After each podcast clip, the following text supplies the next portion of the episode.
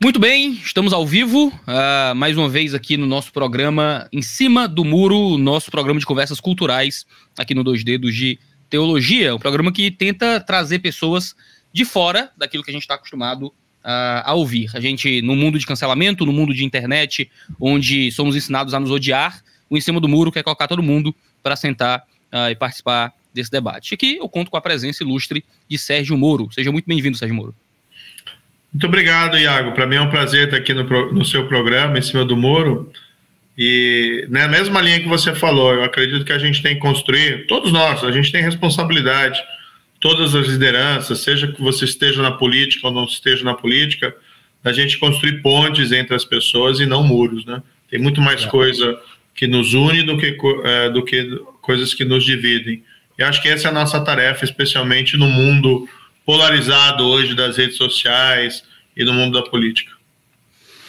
Excelente. E Sérgio Moro é um pré é, pré-candidato à presidência da República, né? Uma coisa muito muito séria. Uh, você foi conhecido pelo, pelo trabalho como juiz, no caso uh, da condenação do Lula. Uh, ficou famoso pela condenação de esquema de corrupções muito terríveis no Brasil e agora está tentando ser político, né? Depois de um tempo no Ministério da Justiça políticos são grupos uh, muito conhecidos por serem compostos pelos piores criminosos desse país, né? Uh, e o senhor era conhecido por combater criminosos, principalmente dentro do cenário político. Como é que o senhor se enxerga, como é que se sente nessa tentativa de transição? Antes era pedra, e foi pedra contra gente muito grande, muito perigosa, e agora se torna vidraça, de algum modo. Como é que é deixar de ser juiz para talvez tornar agora político num país como o Brasil? É um desafio, mas eu me considero também, de certa maneira, um instrumento de um projeto para o país que é um projeto diferente. Eu estou liderando esse projeto, tá construindo. A gente quer voltar a ter um país que cresce, com prosperidade, a gente quer dissuadir esse ódio entre as pessoas. Tá? E tem algo que é importante e algo que é fundamental para mim, que marca a minha vida, a minha carreira como juiz, que é a defesa da integridade né, que é muito mais do que combate à corrupção. Eu acho que a gente precisa ter, sim, honestidade, precisa ter integridade. A gente precisa ter um país que ninguém esteja acima da lei, com instituições sólidas, para a gente seguir adiante. Tem sido uma experiência muito interessante, sabe? Eu tenho viajado pelo país, comecei há pouco tempo, né? Me filiei em 10 de novembro, mas tenho feito aí diversas viagens. Estive essas, toda essa semana em São Paulo, mas estive nos últimos dias no interior de São Paulo, ali na região de Rio Preto. Fui também ali em alguma cidade, Bebedouro, por exemplo. E é bom conversar com as pessoas, sabe? Ouvir as pessoas, ver o que elas têm a dizer, as preocupações dela. E isso acaba sendo também uma jornada de crescimento pessoal. Então, esse aspecto é muito positivo. Tem o, o, o também, né? Mas o bônus é muito grande. Coisa boa. Que bom. Uh, Existem algumas polêmicas que envolvem a sua candidatura agora, né? Uh, isso coloca. Já, já vem de muito tempo, desde as condenações ao Lula uh, e todo o esquema de corrupção da Lava Jato, sempre houveram, sempre houve acusações à sua figura como um juiz que perseguiu politicamente, essa figura ilibada e incorruptível que foi Luiz hum. Inácio Lula da Silva, não é? E assim, eu li a, eu li a, a sentença, eu li todo o documento, muito grande por sinal, então assim a pandemia nos deu um tempo livre para muita coisa. Uh, e fui plenamente convencido das provas colocadas ali da coordenação do Lula. Isso é um ponto que creio que somos concordantes nesse sentido. Uh, mas houve, houve, muitas acusações de que existia uma busca de capital político em cima disso. Uh, e essas acusações ganharam, ganharam peso quando você primeiro entra no ministério do Bolsonaro. e em segundo lugar, agora se candidata à presidência, né? como é que é ver a, a sua história como juiz, né, que trabalhou, uh, que se dedicou, é concurso público, é estudo, é um trabalho extremamente árduo, agora ter que lidar com toda a baixaria do jogo da, da, da, política, das acusações, de procurarem e caçarem cada vez mais formas de prejudicar a sua imagem, coisas assim. Esse é um problema que a gente tem hoje em dia, que é esse terreno fértil da mentira. Eu, eu sempre trabalhei com a ideia de que a verdade né, é, uma, é algo poderoso e as pessoas percebem a verdade. Elas acabam sendo enganadas durante muito tempo, mas quando elas ouvem a verdade, elas têm a capacidade de, de, de compreendê-la. Então a gente tem que colocar é, a bola no chão, né? Com aquela expressão do pessoal, e ver os fatos. Os fatos, o que, que os fatos dizem? tinha a Petrobras, tá? E a Petrobras foi saqueada, foi roubada durante o governo do PT. Tá? Diretores nomeados pelo Lula, inclusive, ficaram lá por mais de 10 anos e eles tinham uma função de arrecadar subornos, propinas dessas grandes empreiteiras. E dividiam lá entre eles, enriqueciam, dividiam entre políticos e que enriqueciam e financiavam ilegalmente eleições. Tá? Esse é o esquema criminoso que ninguém diz que não existe. Tá? Isso é uma coisa assim dada pela história. O, o PT quer enterrar isso, mas tem as provas que são cabais. Um gerente que devolveu 100 milhões de dólares, a Petrobras que já recuperou 6 bilhões de reais, que entrou nos cofres dela, dados oficiais, tá? Então, da onde veio esse dinheiro? As empreiteiras que confessaram, que pagaram suborno, que resolveram colaborar depois de muita relutância. Então, assim, ou a gente acredita numa teoria da geração espontânea da corrupção, ou isso tem agentes que a realizaram, tá? Infelizmente, Iago, o que a gente viu principalmente depois de 2018, foi uma reação muito forte do sistema político. Na verdade, começou antes. Começou ali em 2016. Mas depois de 2018, quando a Lava Jato começou a sair das páginas dos jornais, porque qualquer investigação tem começo, meio e fim, e ela começou a diminuir o volume de operações, o sistema político começou a reagir. E a gente está voltando, infelizmente, naquela velha lógica que se você é poderoso, a lei não se aplica para você. Eu não, não acredito nisso. Eu acredito que a gente tem que ter um país diferente. Então, teve nessa esteira diversas derrotas do combate à corrupção. Não foram derrotas da Lava Jato, foram derrotas do combate à corrupção. Inventam um monte de mentiras. Eu fui ao governo, e tenho falado isso repetidamente, eu fui ao governo porque eu acreditava tá, que eu poderia consolidar o combate à corrupção em Brasília. E quando eu percebi que, como mais 50 milhões de brasileiros, eu tinha sido enganado, quando eu me desapontei, eu saí. Né? Mas eu sempre fui fiel. Do primeiro dia que eu entrei no governo ao último dia que eu saí, eu sempre fui fiel àquilo que eu defendi. Tá? Agora eu estou vindo para esse projeto político, eu não consigo aceitar o Brasil com, com, com Lula e com Bolsonaro. Eu acho que isso é uma tragédia eu não consigo aceitar essa falta do crescimento econômico, as pessoas passando fome, passando dificuldades com fila do osso. Eu não consigo aceitar esse país com privilégios, né? inclusive privilégios de impunidade da classe política. Então eu quero um país diferente e vim lutar, vim brigar por isso, tá? É, e, e venho com muita tranquilidade, porque eu tenho assim a consciência tranquila de tudo que eu fiz na minha vida. Bateu um arrependimento de ter largado a magistratura para compor o governo Bolsonaro? Arrependimento não, Iago. Veja bem, o presidente acabou de ser eleito em 2018. Vamos voltar o relógio lá para 2018.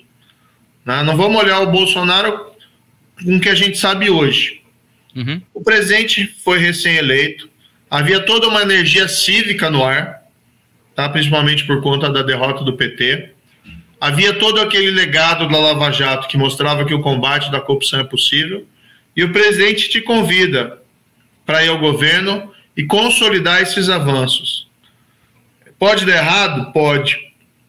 Tem uma chance de dar certo? Tem.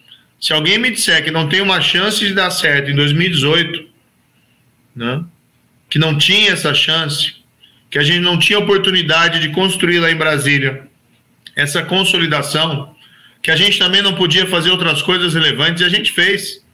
A gente combateu a criminalidade organizada e a violenta, obtendo resultados muito exitosos lá em 2019. Caíram os assassinatos em 22% em 2019 em relação a 2018. Combatemos lá o PCC, todas essas organizações criminosas com afinco. Então eu não me arrependo, eu, eu, eu posso dizer assim, não sou arrependido, mas estou desapontado como os milhões de brasileiros que votaram num governo que prometeu, cujo, cujo presidente prometeu e não cumpriu. Aliás, fez o contrário do que havia prometido. Ajudou a desmantelar o combate à corrupção. Ele é o principal responsável pelo ressurgimento do Lula, porque ao enfraquecer o combate à corrupção para proteger a família, ele acabou abrindo a porteira para todo mundo. Tá? e está nos entregando hoje um país com estagnação econômica. Sem entrar, né? E aí a gente pode responder numa outra pergunta, sem entrar no desastre que foi o combate à pandemia pelo governo federal. Então, assim, como a maioria dos brasileiros, eu infelizmente estou desapontado, mas não arrependido, porque eu acreditava que tinha uma chance de dar certo. Entendi. O pessoal diz que a sua saída do, do governo Bolsonaro foi uma verdadeira traição, de forma que eu lembro, eu, na época eu estava pesquisando muito sobre o uso da religião para apoiar o presidente Bolsonaro e o modo como o próprio presidente usava a religião para isso. Isso foi publicado em livro, se chama Religião do Bolsonarismo. Uh, e a principal imagem que o comparavam naquele período era Judas, né? Judas Iscariotes, como alguém que traiu né, a figura do Bolsonaro. Como é que você se enxerga nesse, nesse cenário? Olha, Judas traiu Jesus por dinheiro, né? Pelas 30 moedas de prata e depois se arrependeu. Eu não traí o presidente, eu não fui para o governo porque eu tinha uma relação pessoal ou de lealdade ao presidente. Eu fui ao governo por um projeto, que era um projeto de país, que era um país mais honesto é, e um país no qual a gente combateria a corrupção, tá? É, o presidente ele foi eleito se vestindo, inclusive, com a bandeira da Lava Jato, apoiando e o que a gente viu foi completamente diferente. Sacrificou o bem comum, incluindo aí o combate à corrupção, aos interesses da sua família. E veja, Iago, quem falou isso foi o próprio presidente da República. Ele deu declarações públicas dizendo que ele teve que se livrar de mim porque eu não aceitava proteger a família dele de investigações da Receita Federal, de investigações do COAF ou da Polícia Federal. Então se imagina, né? Eu, com meus 22 anos de juiz, com toda a pressão que a gente sofreu na Lava Jato, para que as coisas não prosperassem, para que a gente encerrasse ali e poupasse né, o mundo político. Quando teve lá, depois do impeachment da Dilma, teve todo o movimento que eles queriam parar tudo. Tinha gente que só estava interessado no impeachment da Dilma, mas a gente seguiu. A gente não escondeu prova nenhuma e não poupou ninguém. De todos os partidos, o acordo, por exemplo, que foi feito com o Odebrecht, acabou atingindo praticamente todo mundo político. Tá? A gente, com esse compromisso, e esse era meu compromisso com a população brasileira, durante o governo, o presidente, a gente percebe que o presidente ele desmantela o combate à corrupção, junto com outros, não sozinho, mas ele se torna um cúmplice disso. Tá? E ele pretende que eu fique no governo para fazer coisa errada, aí eu, a minha reflexão na época, eu tenho duas opções. Eu fico como cúmplice do, de coisa errada, ou eu saio e viro alvo, inclusive dessas mentiras. Eu prefiro sair como alvo. E eu daí quero falar a verdade para as pessoas. Como falei quando saí, mas aí também tive que fui para o setor privado e eu tive, não posso ficar nessa esfera política todo o tempo. Mas eu sempre fui absolutamente transparente. E agora, esse é o momento que eu quero falar sim sobre o futuro, sobre os meus projetos, tá? Para a construção de um país diferente. Mas eu não tenho nenhum problema em falar do passado, não, porque a verdade aqui eu sei que está do meu lado e as pessoas sabem disso. É só as pessoas se perguntarem quem hoje no Brasil, quem hoje no Brasil está sendo investigado por corrupção? Quem hoje no Brasil está sendo preso por corrupção? Quem hoje no Brasil está sendo julgado e condenado por corrupção? Ninguém. É pior do que o Lula livre. Tá? É pior do que o Lula livre. É pior do que você ter todos esses escândalos da Petrobras, você ter alguém que foi condenado, estava cumprindo pena, e você ter uma anulação da decisão. Não porque a pessoa é inocente, mas por aqueles motivos burocráticos de sempre dos tribunais, que parece daí que no fundo é que a lei não se aplica a todos, mas é pior do que isso. Hoje a gente tem um completo abandono do combate à corrupção no país. Ninguém, ninguém relevante está sendo é, processado e preso por crime de corrupção. Podem lá ter um processozinho contra um pequeno funcionário público que recebeu lá um pequeno suborno, um guarda de trânsito, né? Sem, e claro, vamos respeitar a classe dos guardas de trânsito, mas como toda categoria, tem gente que acaba também se corrompendo. Então, para esse tipo de crime, pode até ter. Agora, dos grandes tubarões, dos barões da corrupção, O que a gente teve na Lava Jato foi algo inédito. E a gente não tem mais hoje. E o presidente da República se chama Jair Bolsonaro.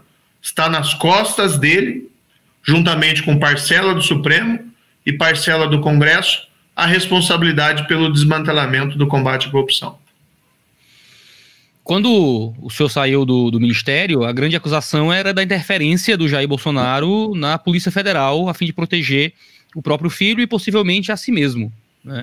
Uh, e que isso fazia parte do próprio cenário de combate à corrupção que a gente. Foi a esperança que a gente teve no Bolsonaro, né? Em termos econômicos, em termos jurídicos. Moro do Ministério da, da Justiça, Paulo Guedes do Ministério da Economia. Uh, esses ministérios técnicos não eram coisas que chamavam muita é. atenção. Né?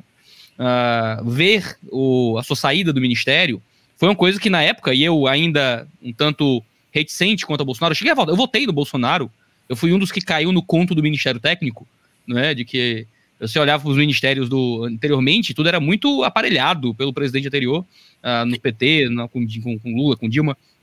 O Bolsonaro veio com conto do Ministério Técnico e eu engoli, não, que maravilha. Ele, ele, o Bolsonaro era um jagunço, uma pessoa com pouquíssima capacidade para muita coisa, mas aparentemente sabia disso e dizia: Não, eu tenho ali meu posto Ipiranga, o posto Ipiranga responde tudo. E ao Paulo é. Guedes, eu, opa, você tem um cara da área de economia mais liberal, isso me, me atrai. Uh, e Moro, no Ministério da Justiça, o cara que desmantelou ali o esquema de corrupção do PT, isso é uma coisa que certamente ganhou, não é, encheu os olhos de muitos brasileiros. Ver para onde isso foi, não é, de agora o Ministério da Justiça está sendo atrapalhado para proteger as corrupções da própria família, foi algo que, que deixou certamente muitos eleitores transformaram muitos eleitores em, em pessoas que tiraram o apoio, cansaram da crença no presidente. Uh, isso é uma coisa muito séria. E ver o Aras, alguém que foi o próprio Bolsonaro colocou lá, uh, como um dos grandes nomes aí na, na batalha contra a Lava Jato, né, uh, faz com que a gente imagine que Jair Bolsonaro foi um dos grandes responsáveis por acabar não é, com todos os efeitos positivos, muitos efeitos positivos que a Lava Jato continuava tendo, principalmente no que diz respeito à prisão do Lula. É, isso é muito claro. Veja, eu, eu escrevi um livro, Iago, né? Sérgio Moro contra o sistema da corrupção. É, é um livro que, no fundo, não está associado a essa minha condição de pré-candidato. Tá? É, eu tinha feito o um contrato para escrever o livro depois que eu saí do governo e acabei tomando a decisão de aderir a esse projeto, de comandar esse projeto apenas no final ali de 2021. Então tem todos os relatos, todas as, as minúcias, do que aconteceu, a prisão lá em segunda instância, por exemplo, que é fundamental para o combate à corrupção. O, o, presidente não moveu um ar né, durante o governo dele para provar isso. Isso ficou muito claro quando foi solto o Lula e todos aqueles criminosos condenados na Operação Lava Jato. Ele não falou nada, né? Eu falei dentro do governo, depois eu fui lutar. Antes eu fui lutar no Supremo para que mantivessem. É, fui lutar depois do Congresso para que restabelecessem. É, o presidente mandou um recado para mim. Isso foi lá em novembro de 2019 ainda, quando caiu a prisão em segunda instância. Eu fui trabalhar no Congresso para aprovar. O presidente mandou um recado através de um ministro falando, uh, falando para mim, né, amor, o, o, o presidente não quer que você se meta nisso. E eu falei, respondi, olha, ministro, desculpe, mas esse é um tema institucional que transcende né, qualquer ordem do presidente. Não estou aqui, eu não sou um, um pau mandado, um, um alguém que está ali, um robô para receber ordens. Claro que a gente respeita a hierarquia, o presidente da república, mas esse tipo de comando absurdo, né, se, eu, se eu atendesse isso, eu estaria traindo, aí sim, poderiam me chamar de Judas, eu estaria traindo a população brasileira. Tá? Então não fiz isso. Mas é, é, é, não foi a única traição, né? O Paulo Guedes foi traído. Paulo Guedes tem uma agenda liberal, né, de modernização da economia. Ele não teve o menor apoio do presidente da República. O presidente da República só apoia ele é, para que ele não se demita, né, ou das pressões para ele ser demitido, para manter as aparências de um governo liberal. Mas veja, o governo desistiu das reformas, já falou né, que não vai provar reforma nenhuma administrativa, tributária. Em 2019, Iago, o presidente falou numa reunião de ministros, é, falou o seguinte, estava lá, tá? Isso não estou inventando história. É, ele falou o seguinte que Reforma administrativa é para o segundo mandato. Isso em 2019. Em 2019, ele fala isso porque ele tinha medo que isso pudesse afetar a reeleição dele. Então, cadê o governo reformista que foi eleito com essa bandeira em 2018? E aí as pessoas se perguntam: ah, por que, que a economia está mal? Por que, que não tem emprego? Por que, que as pessoas estão passando fome? Porque o Brasil parou no tempo. Tá? A gente não fez nada. As reformas que são importantes para fazer o Brasil crescer foram abandonadas. A reforma fundamental também de, de fortalecer o combate à corrupção foi abandonada. Hoje não tem um projeto de país. Tá? Hoje você tem na presidência da República um projeto de proteção da família. Isso desde 2019. Então, da assim. Dele, né? É? Da família dele. Da família dele, né? Claro, tem que proteger a família. Eu, eu, eu, sou dessas pessoas que entendo que a família é, faz parte da base da sociedade e a gente tem que proteger. Mas não proteger a família, a família específica de um político de investigações por coisas erradas. Né? Rachadinha é crime, corrupção é crime. Isso tem que ser investigado. A lei está acima de todo mundo. Excelente. O, o, me diga uma coisa, uh, a gente vai falar em breve, o pessoal tá no, no chat aqui, o pessoal tá loucura, tá? O negócio. Ah, é? Que bom. Uh, eu, tenho, eu tenho aqui do meu lado salvos todos os superchats e dos membros que têm mandado perguntas aqui. Eu vou tentar fazer o máximo possível no final. Uh, aqui no chat ah. normal é impossível ler todo mundo, tem muita coisa, mas o pessoal tá em polvorosa tanto uh, porque quer saber sobre pautas cristãs específicas, tá tudo aqui certo. no bolso, não se preocupem, farei as perguntas. Uh, eu quero um tempo também para você falar mais sobre certos pontos do projeto de governo. Uh, mas para chegar lá, deixa eu lidar com algumas polêmicas específicas que envolvem o nome do senhor hoje, porque por mais que algumas delas já tenham sido respondidas em outros locais, é sempre bom voltar para elas enquanto essas polêmicas ainda estão um tanto ativas. Né? Eu estava vendo alguns sites hoje de que comentam né, essas notícias, e a gente tem recentemente o caso do, uh, da empresa Álvares e Marçal, né? Que foi a empresa que onde o senhor uh, estava trabalhando. Não sei nem se ainda está trabalhando para essa empresa. Não, não. Eu, eu quando eu vim para esse projeto, é, acaba sendo incompatível, né? A dedicação Sim, aqui é integral. A polêmica envolve o fato de que uh, essa é uma empresa de, de consultoria, né? Que 75% da receita que essa empresa recebe do Brasil vem das empresas investigadas pela Lava Jato. Ou seja, eles, essa empresa lucrou com a recuperação judicial de empresas que o senhor julgou. A acusação é que sua empregadora se beneficiou de você ter quebrado essas empresas. Isso não seria um tipo de conflito de interesses? Não, é? não seria. Uh, se não, não, é? não seria um tanto ingênuo aceitar trabalhar para a empresa que teve relacionamento com as empresas que o senhor julgou? Iago, eu fiz uma live, foi na sexta-feira retrasada, né, em que eu abri todas as minhas contas eu esclareci essa história, apresentei os documentos, tudo que eu recebi certinho, esclareci, esclareci toda essa polêmica.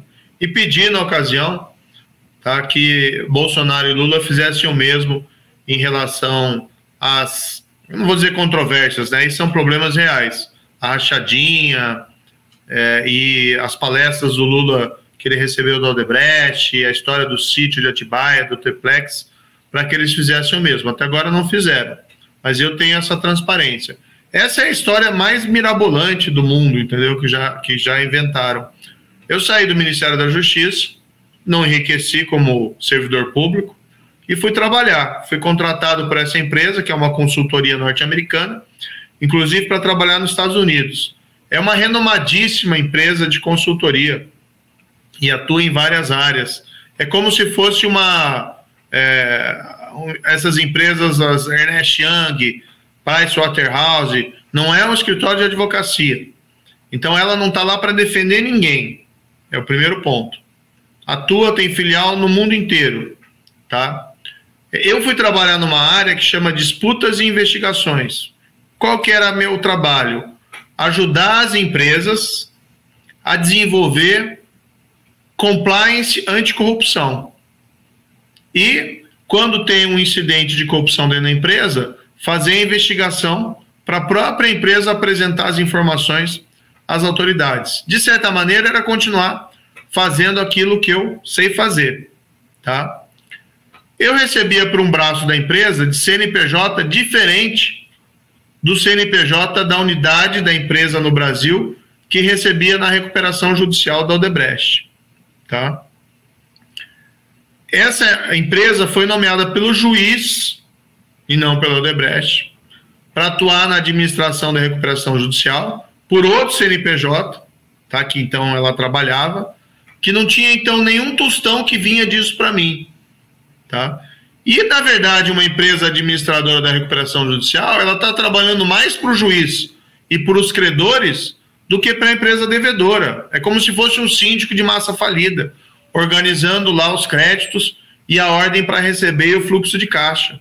Né? E assim dizer que eu teria participado né, da quebra das empresas para lucrar na recuperação judicial é um negócio tão absurdo. Se eu quisesse receber alguma coisa do Odebrecht, eu tinha aliviado para elas.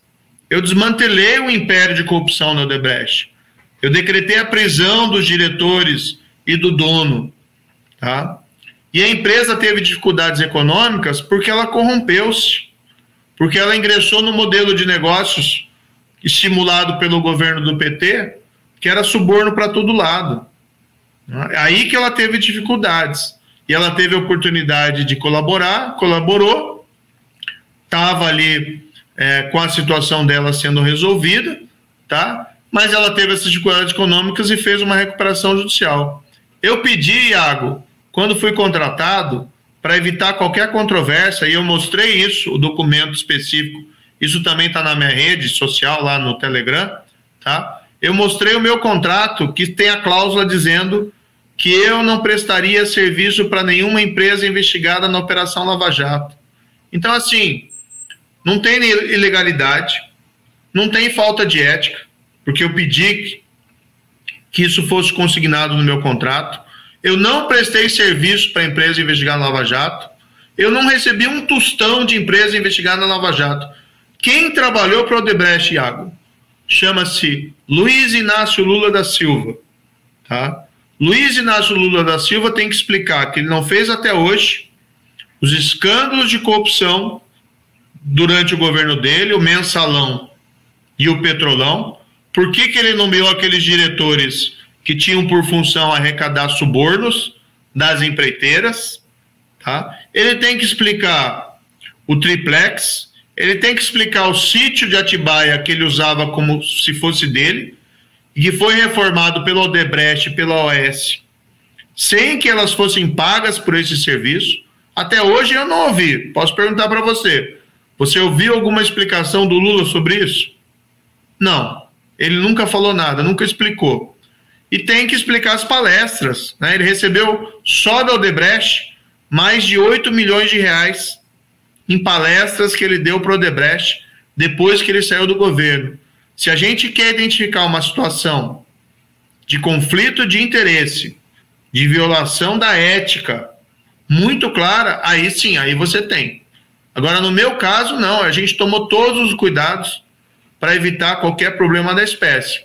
Mas depois que eu saio do governo, eu tenho que trabalhar, eu tenho que ganhar minha vida. E surgiu essa oportunidade, fui trabalhar numa área que não tem nada a ver com Odebrecht, não prestei serviço e ainda coloquei no meu contrato. Então, assim, para mim isso está muito mais do que explicado. Né, que segue o que eu sempre fiz na minha carreira pública como juiz e depois também no setor privado. Né? Integridade, isso é fundamental. Voltando um pouco mais, falando do tempo da Lava Jato, eu, eu acompanhei quando teve aquele suposto vazamento, né, vou usar essa linguagem, Uh, já que é a linguagem que eu ouvi o Dallagnol usar várias vezes, eu nunca vi o senhor falar disso especificamente, mas o Dallagnol eu acompanhei uh, mais de próximo, cheguei a ter uma, uma conversa numa, numa, mesa com o Dallagnol, uh, desse, o suposto vazamento das mensagens né, envolvendo a Lava Jato, entre o senhor como juiz, o Dallagnol como procurador, e eu li as mensagens e assim, eu, eu me senti numa cena do... do qual é aquele filme do Wagner Moura, meu Deus? O, o do crime de Elite? Tropa de Elite. Troll Elite é. 2, né? Uh, tem aquela história do, do massacre lá da, de Bangu, e ele vai atrás do governador, e você acha que vai dar ruim, estão pensando em mandar ele embora, e o pessoal aplaude, né? Ele diz, ah, para o povo, bandido bom é bandido morto. Você lê aquela mensagem, você vê um juiz e um procurador querendo pegar bandido. né? E é isso. A gente quer pegar bandido. Então, são os bandidos e a gente tem que prender os bandidos. Ah, e lendo aquelas mensagens no site da, do Intercept, julgando que pressupondo né, que as mensagens são verdadeiras, são daquela forma mesmo, ah, nada me escandalizou diretamente, né, como um cidadão. Só que acusações que levantam em cima daquilo, ah, considerando que sejam verdadeiras, é que existe ali um que chamam de lawfare, né, que é um tipo de guerra jurídica que você busca perseguir alguém e tentar derrubar alguém através dos modos uh, através do, dos modos legais, com um tipo de perseguição jurídica, uh, onde seria imoral, uh, em, em, alguns países seria até ilegal que procurador e juiz estivessem de alguma forma combinando e se ajudando de algum modo. Cê, a acusação que se faz é que você perseguiu, né, tentou prender Lula por ser corrupto, mas o meio para isso também foi um tipo de corrupção, que seria esse tipo de conversa e de auxílio à, à, à procuradoria. Uh, como é que você vê isso alguns anos depois? Essa é outra história que criaram, que é outra história mirabolante, né? A gente tem que partir para algumas premissas. Um, a corrupção ocorreu na Petrobras durante o governo do PT?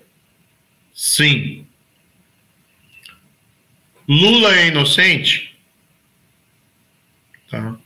Ninguém afirmou até hoje que ele é inocente. Mesmo quando houve essa anulação, ninguém falou isso. Nenhum tribunal teve a ousadia de afirmar que Lula era inocente. Tá? Mesmo considerando essas mensagens, você identificou lá, Iago, alguma fraude, alguma prova plantada, fabricada, alguma coisa dessa espécie? Alguma prova que Lula era inocente e que teria eventualmente sido sonegada da defesa dele, tá? É, então não tem nada disso, tá? O, o que existe na prática jurídica é o seguinte: juiz fala com advogado, juiz fala com promotor, promotor fala com advogado, promotor fala com juiz. Essas conversas, tá? Isso tem o voto até do ministro Marco Aurélio, que foi vencido naquela anulação da condenação do Lula. Marco Aurélio diz claramente né? Ainda que essas mensagens sejam eventualmente verdadeiras, são diálogos corriqueiros dentro da prática jurídica.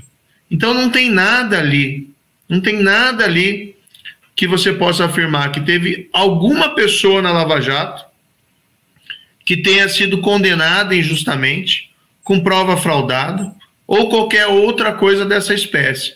O que tem é uma manipulação tá, do conteúdo dessa, dessas mensagens, tá? Infelizmente, para aquelas pessoas interessadas em interromper o combate à corrupção e que criam uma série de versões mentirosas.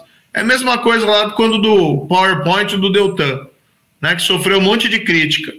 Ah, que o PowerPoint do Deltan, que o PowerPoint. É, quer dizer, você tem um escândalo gigantesco da Petrobras, um monte de gente roubando durante 10 anos, enganando o povo brasileiro, tá? quase destruindo a empresa, que a Petrobras quase quebrou lá em 2015. Tá? E aí o pessoal vai falar do PowerPoint do Deltan que eles não gostaram. Eu posso te dizer aqui, não tem nenhum conteúdo daquela mensagem que revele fraude ou mesmo combinação de qualquer coisa contra qualquer pessoa, tá? O que existe lá, por exemplo, uma mensagem que apareceram lá e colocaram. O procurador chega e diz assim na mensagem: Quero pedir a prisão preventiva de X. E aí consta, como eu tendo respondendo, olha, para pedir a prisão tem que ter prova robusta. Tá? Isso é aconselhar o promotor. Ele fez um curso de direito, ele fez o um concurso para promotor e ele não sabe que tem que ter prova para pedir a prisão preventiva de alguém? Né? No fundo, isso é aquele tipo de conversa banal né? que, que as pessoas têm normalmente. Não tem nada ali tá? imoral, ilegal ou fraude. Lawfare, tá? uma guerra jurídica, haveria se não houvesse corrupção, se Lula fosse inocente e se tivesse alguma fraude nas provas ou ocultação de provas contra ele. Esses quatro elementos não estão presentes. Então, com, né, com todo respeito a, a, às vezes pessoas que viram aquelas mensagens e às vezes caíram no conto da carochinha, das narrativas que criaram, nada existe ali que revele ilegalidade na Operação Lava Jato. E eu vou te dizer, eu absolvi 30%, 30% dos acusados pelo Ministério Público, em primeira instância. E as mesmas decisões condenatórias, no mérito, foram todas confirmadas pelo Tribunal Regional Federal, da quarta região. Com uma exceção, Iago, com uma exceção. Tá? Teve um agente, um dirigente da OS, que eu condenei, tá? E o tribunal reformou a condenação, alegando não querer inocente, insuficiência de prova. Tá? Meses depois, esse mesmo indivíduo faz um acordo de colaboração, confessando que ele era culpado. Houve uma divergência ali na avaliação das provas, que às vezes acontece na justiça. Justiça não é matemática. Mas o mesmo indivíduo tá, que foi inocentado depois confessou-se culpado. Quando eu vejo tudo que falam da Lava Jato, eu gosto de perguntar assim: olha, tá bom, me diz o nome de uma pessoa inocente que foi condenada na Lava Jato. O Cunha, o Cabral, o José Dirceu, o Lula, o Youssef, o Marcelo Odebrecht. A gente, se a gente encontrar uma pessoa inocente condenada na Lava Jato, aí eu concordo com as críticas do lawfare. Não existiu nenhuma. O que existiu foi um gigante esquema de corrupção, tá? Que a muito custo nós combatemos, não só eu, é, mas é, outros juízes que confirmaram minhas decisões, e foi uma conquista da sociedade brasileira que saiu às ruas aos milhões protestar contra esse sistema corrupto. Você acha que houve algum, olhando em retrospecto, algum nível de exagero na, nas conduções coercitivas, uh, nos vazamentos de, de, alguns áudios? Como é que o senhor vê não, isso hoje? Não acho, não acho. Na verdade, assim, diante daquele mega esquema de corrupção, tá, a gente tem que falar firme, tem que falar, tem que ser na forma da lei, mas tem que ser firme. Se você não é firme num caso desse, né, se você não decreta prisões quando você tem casos ali evidentes, tá, é, de obstrução de justiça, inclusive. Vamos colocar um exemplo aqui, aquele diretor Paulo Roberto Costa tentou ocultar prova. O Cunha fez de tudo como presidente da Câmara para que as coisas não andassem. A Aldebrecht fez uma guerra contra os juízes e procuradores para que aquilo não andasse. O Lula não teve prisão preventiva decretada. Ele só teve a prisão decretada pelo tribunal depois da confirmação da condenação em segunda instância. E porque o Supremo autorizou em março de 2018. Aí parte do Supremo, três anos depois, vem dizer: ah, não tenho nada a ver com isso. Né, ele foi condenado injustamente numa perseguição. O Supremo autorizou a prisão do Lula. Como é que o Supremo, três anos depois, vem dizer: ah, tinha que ter sido julgado em outro lugar? Devia ter dito três anos atrás. Né? Para mim, eu tenho um grande respeito pelo Supremo, não concordo em invadir o Supremo, não concordo em agredir pessoalmente o Supremo Tribunal Federal, mas o Supremo Tribunal Federal, essa parte que anulou a condenação do Lula e de condenações de pessoas como Cunha, Cabral, tá? para mim, essas decisões acabam desmantelando o combate à corrupção e mandam um recado para o Brasil que o crime compensa. Eu tenho dificuldade hoje em poder chegar na minha casa, olhar para o meu filho e dizer para ele: filho, roubar é errado.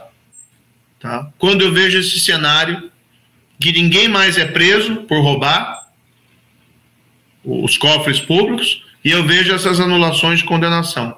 O Supremo cometeu um baita erro judiciário que vai ser um fantasma durante toda a história do Supremo. O STJ anulou várias das suas, várias das suas decisões. Na sua visão, essas anulações têm algum fundo político? O STJ anulou baseado em jurisprudência gerada pelo Supremo. Simplesmente aplicou lá o que foi estabelecido. Então, veja, uma das coisas, né? É, a gente proferia as decisões, as condenações de gente que cometeu crime de corrupção, E o Supremo, ali no começo de 2019, acabou entendendo: olha, se tem uma afirmação que o dinheiro da corrupção, do suborno, foi para eleições, a competência é da Justiça Eleitoral. E aí o STJ, que antes dizia que era da Justiça Federal, com base na sua própria jurisprudência, começou a anular os casos dizendo que era da Justiça Eleitoral. Casos até, Iago, engraçado, né? Seria engraçado se não fosse trágico, mas casos até que as pessoas confessaram. O cara confessou que roubou, que recebeu suborno, milhões, ele inclusive devolve o dinheiro, e aí anos depois vem o tribunal, com base numa mudança de jurisprudência, e diz: vamos anular essa condenação, porque não podia ser justiça federal, tinha que ser justiça eleitoral. Eu acho que estão dando um tapa na cara do brasileiro, com todo respeito. Né?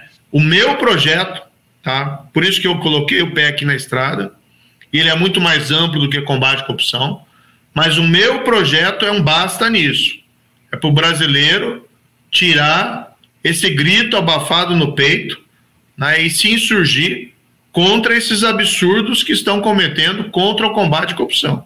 Não é contra mim, não é contra a Lava Jato, é contra a população que quer ter governo honesto e íntegro, porque a mensagem que estão passando, infelizmente, e com todo respeito, é que o crime compensa.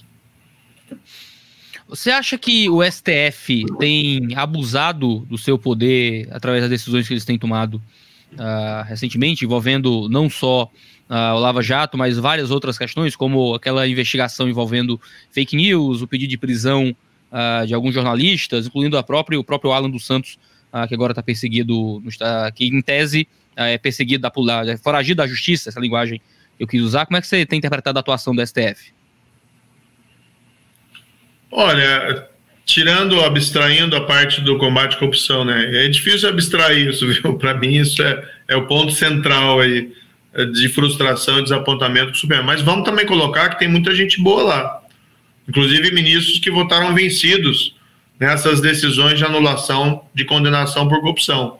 O presidente, o ministro Luiz Fux, o ministro Luiz Roberto Barroso, igualmente, né? ministros que votaram vencidos, inclusive, e apontaram né, essas contradições e esses retrocessos no combate à corrupção. O ministro Marco Aurélio, que votou vencido na anulação da condenação do Lula, os cinco ministros que votaram vencidos na revisão da condenação em segunda da execução da condenação em segunda instância. Então, a gente não pode também fazer um juízo aqui de reprovar tudo que o Supremo faz. Acho que a gente tem que analisar caso a caso, viu, Iago?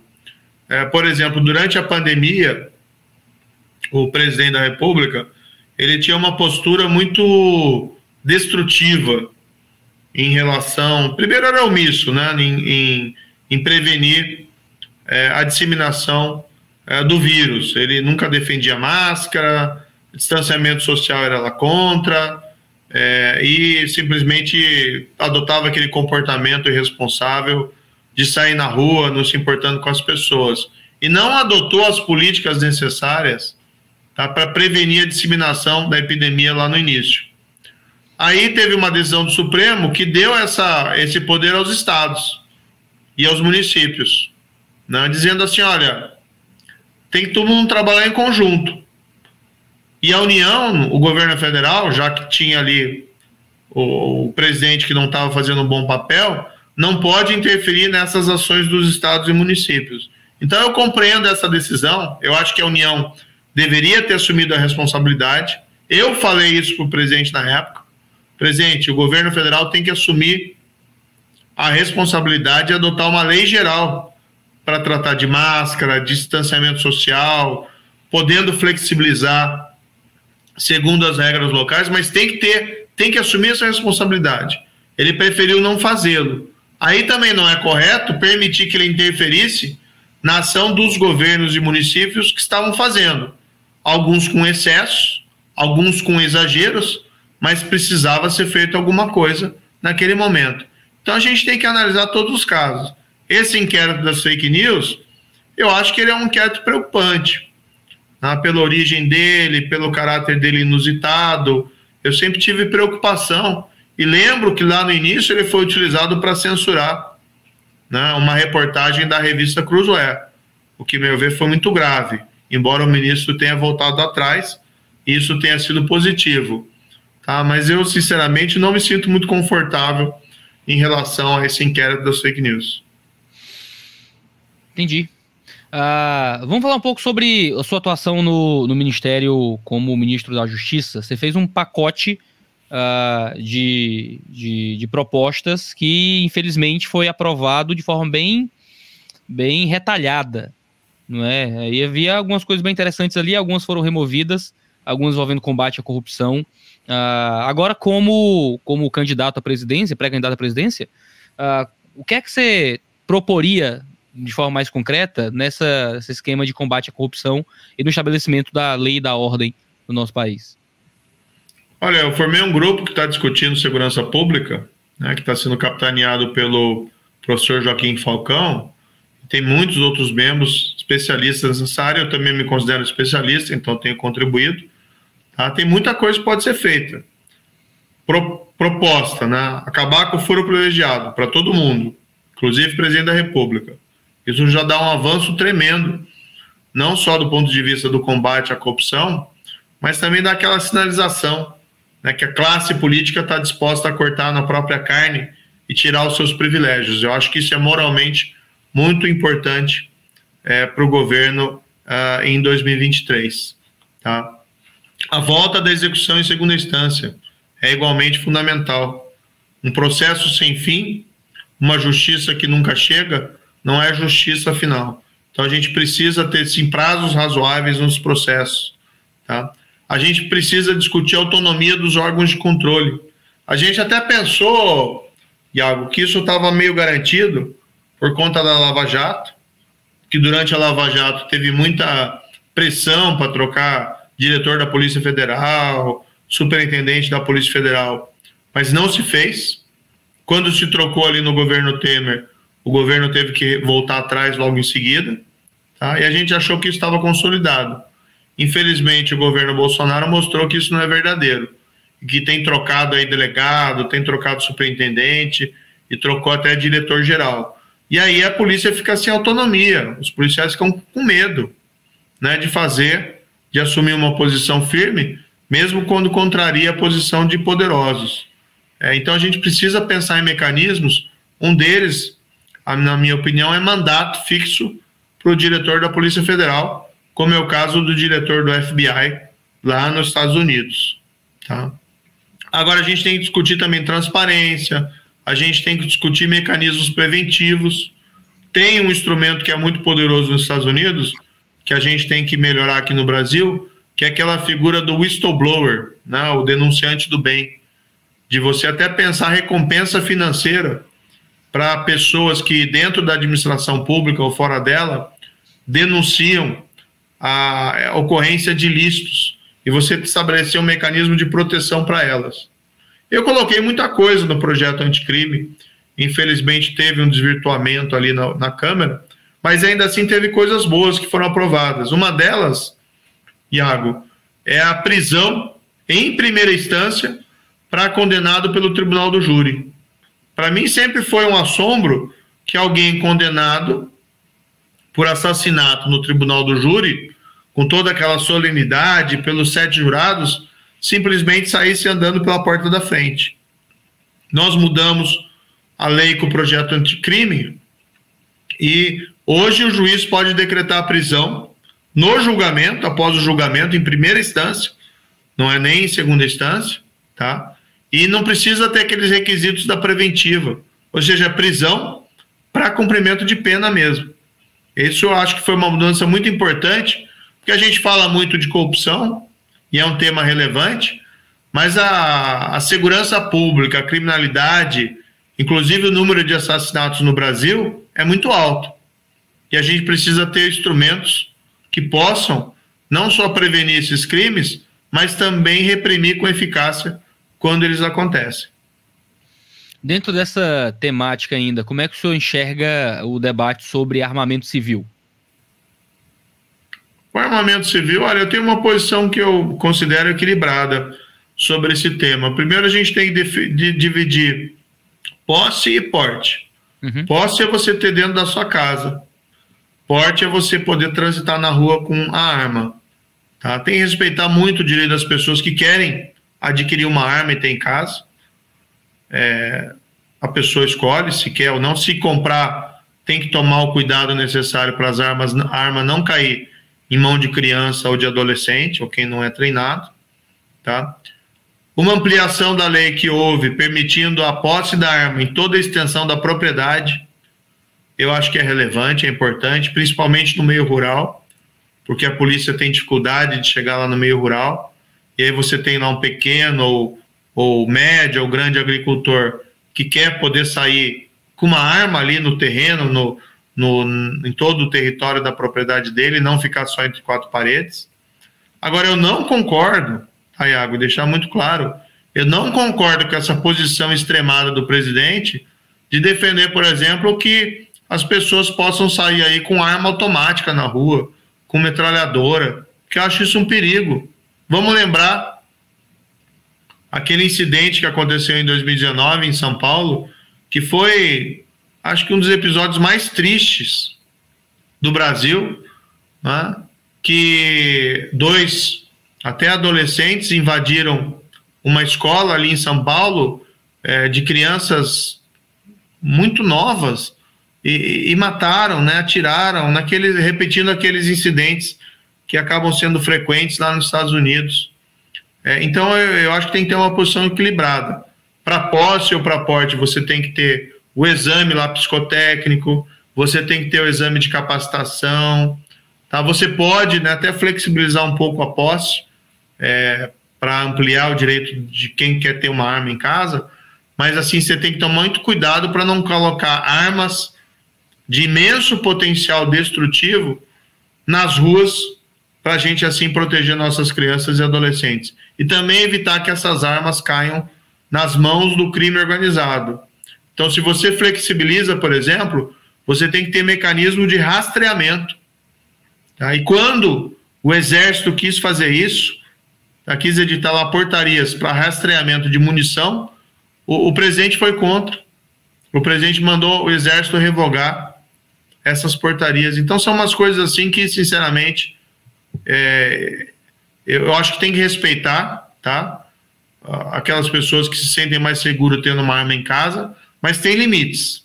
Tem limites. E metralhadora nas ruas não dá para aceitar. É, no, no, Brasil hoje é quase impossível um cidadão comum, mesmo passando psicotécnico, fazendo arma, clube de tiro, o que quer que seja, para ele ter porte legal de arma, é muito difícil. É quase beiro impossível. Beiro impossível. Se você não molhar a mão de alguém, você não vai conseguir isso de jeito nenhum. Né? Existe alguma, alguma ideia disso se tornar flexibil, mais flexibilizado uh, para que seja possível ao cidadão comum ah, fazendo todos os testes, indo para o clube de tiro, fazendo o curso, não sendo um AR-15, mas ele ter uma arma para defesa pessoal, ele ter o porte disso, faz parte do, do seu do que você planeja tentar vislumbrar para o seu governo?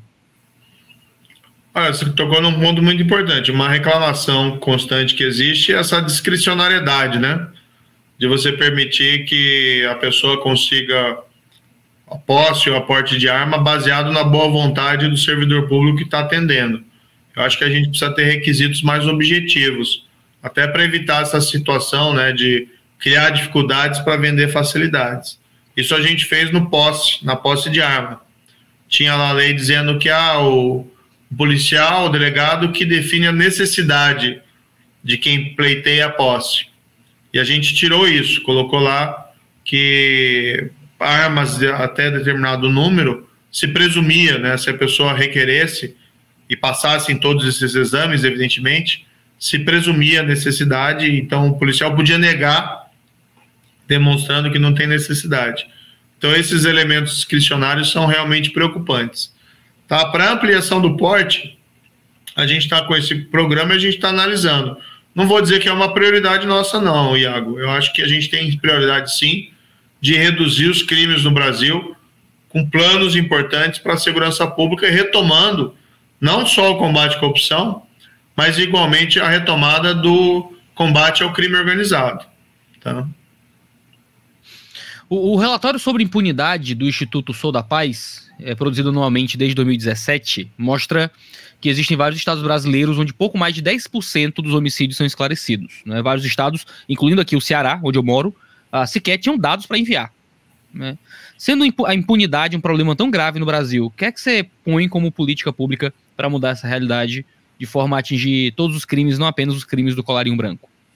Iago, minha história no Ministério da Justiça, e mesmo antes como juiz, é essa. Não uma luta contra a impunidade, principalmente dos poderosos, mas dos crimes em geral. No Ministério da Justiça, em 2019, a gente adotou uma série de mecanismos, tá? E a gente teve resultados bons. Assassinatos caíram 22%, isso são dados do IPEA, tá? em 2019 em relação a 2018. Foram mais de 10 mil vidas brasileiras perdidas a menos. Tá? É, roubo a banco caiu 40%. Tá? É, é claro que a queda desses índices criminais tem diversas causas, mas uma delas foi a ação do Ministério da Justiça efetiva.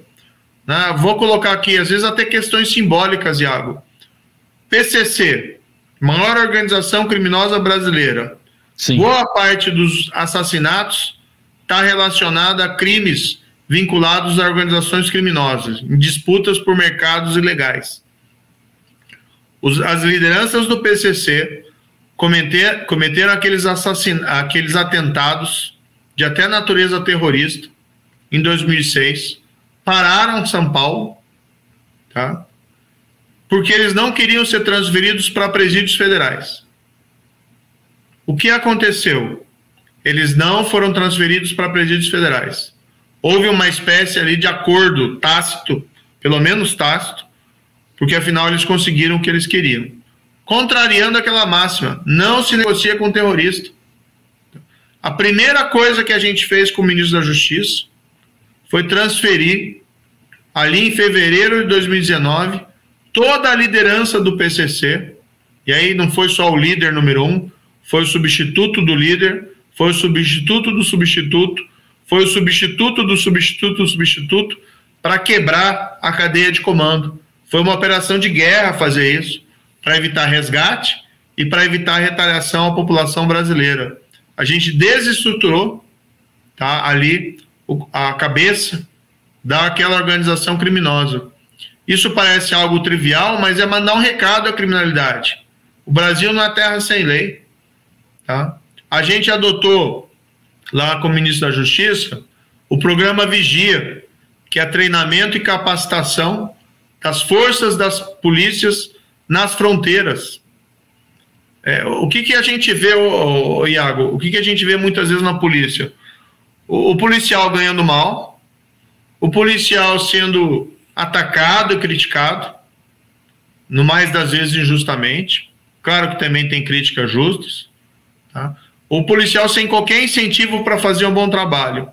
O que, que a gente fez? O programa Vigia do Ministério da Justiça envolvia treinamento, capacitação e fornecimento de equipamento para a Polícia de Fronteira. E a gente ainda pagava gratificação por desempenho. Quando você faz isso, você muda completamente o cenário. E o rendimento daquilo voa. Né? Aquela unidade que não fazia, não apresentava resultados significativos, começa a aprender muito contrabando, começa a aprender droga, começa a aprender os criminosos. Onde ele foi implementado durante a minha gestão, gerou resultados ali fantásticos. E a gente fornecia equipamento básico para o policial. Tinha lugar dessas polícias de fronteira, Iago, que eles não tinham nem aqueles rádios comunicadores necessários para fazer o trabalho deles.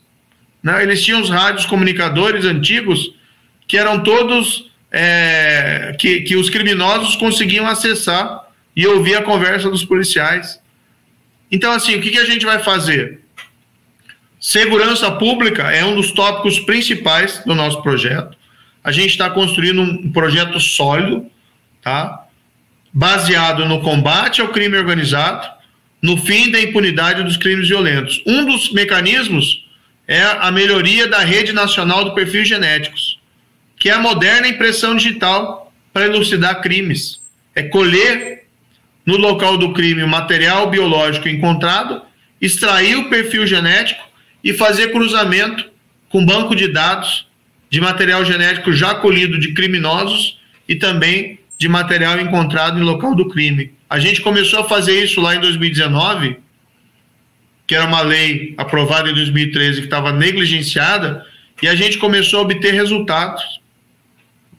É, desculpe até me alongar na, na, na resposta. Não, aqui. pode ficar, pode ficar à vontade. Mas assim, teve um episódio que para mim foi é, muito chamativo. Tinha uma menina é, em, em, Curitiba, Raquel Onofre, tá? É, menina de 9 anos. Ela saiu da escola dela para ir para casa dela e desapareceu. É, foi encontrado depois o corpo dela numa maleta na rodoviária, tá? O crime, isso foi em 2009 e ninguém conseguiu descobrir quem era. Hum, tentaram resgatar as câmeras, é aquela filmagem mal feita, câmera desligada, como é próprio aqui do Brasil, que a gente vê, e, e não conseguiram descobrir o culpado. Né? Então, assassino de criança solto. Em 2019, a gente, a gente estabeleceu lá um programa de colher o perfil genético, né, que é passar um, cotonete na boca do preso, mandar para o laboratório, extrair o perfil genético e colocar no banco de dados. Tá? Não é para fazer pesquisa de gene criminoso, mas é moderna impressão digital. E a gente estava custeando os estados para fazer isso, inserindo no banco de dados. No meados do ano, meados do ano, tiraram de um preso em São Paulo e bateu, deu aquele match, né, que eles chamam, com o perfil genético colhido na mala, que não era da menina, tá? era do criminoso. E aí o preso lá confessou. Era uma pessoa que ia ser solta, estava condenado por outros crimes, mas ia ser solta, tá? E confessou, com base nessa prosa irrefutável, e vai ficar muito mais tempo na cadeia. O ideal é que ficasse, a meu ver, prisão perpétua, mas pelo menos vai ficar um bom tempo na cadeia. É, na época, eu fiquei sabendo que quando os investigadores lá em Curitiba ficaram tiveram ciência que tinha dado essa correspondência, em particular a perita que tinha trabalhado no caso, a mulher desabou a chorar. Porque um crime desse, na época, paralisou Curitiba. Na época, deve ter trazido um impacto para a família dessa menina gigantesco, que quer ver justiça. Não é vingança, é justiça. Você imagina você ter uma filha morta, de nove anos, e você e a justiça ser incapaz de identificar o culpado. Isso destrói você por dentro. Como destruiu também, estava destruindo os investigadores naquela perita, que acaba você acaba gerando uma conexão emocional com aquilo, tá? E se você não consegue apresentar aquele resultado, aquilo te persegue o resto da vida. Né? Ela desabou em choro quando ela soube que o crime tinha sido elucidado. Então, eu tenho muito orgulho do trabalho que a gente fez no Ministério da Justiça. Infelizmente, se tivéssemos o apoio do presidente, teríamos feito muito mais, inclusive no combate à corrupção. Mas é isso que a gente quer retomar em 2023. Você pode ter certeza que uma das prioridades vai ser segurança pública e a diminuição desses indicadores de violência no Brasil, que são vergonhosos. A gente vai botar essa trajetória de novo é, na direção para baixo, como a gente fez lá em 2019. Já que a gente está falando de barbárie, de, de, assassinato de crianças, deixa eu puxar o assunto do aborto. Né? Uh, a gente sabe que o presidente ele não tem uh, total ingerência sobre a questão e as pautas que envolvem aborto no Brasil. Isso é questão do Congresso, do Senado. Mas o presidente uh, ele tem tanto um papel por vezes, de indicar ministros ao STF. A gente sabe que no Brasil o STF tem um poder de mando muito grande em julgar algumas coisas. Acaba nas, em julgar a Constituição, interpretar a Constituição, na minha leitura aqui de leigo, às vezes parece que quer fazer outra Constituição à força, né? Mas já, já, já tô inventando história aqui, não sei se você pode concordar comigo sem se prejudicar.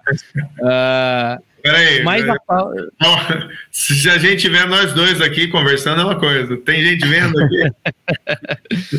Se tiver a muita gente, gente tem... melhor não, viu? É, mas a pauta do aborto é uma pauta muito séria para a gente que é cristão, não é? Entendemos Sim. que a vida começa na concepção, entendemos que uh, liberar o, a, o, aborto é liberar o assassinato de crianças. Então, essa criança que foi morta aos 9 anos e que destrói, né? E eu vi isso, uma coisa muito triste.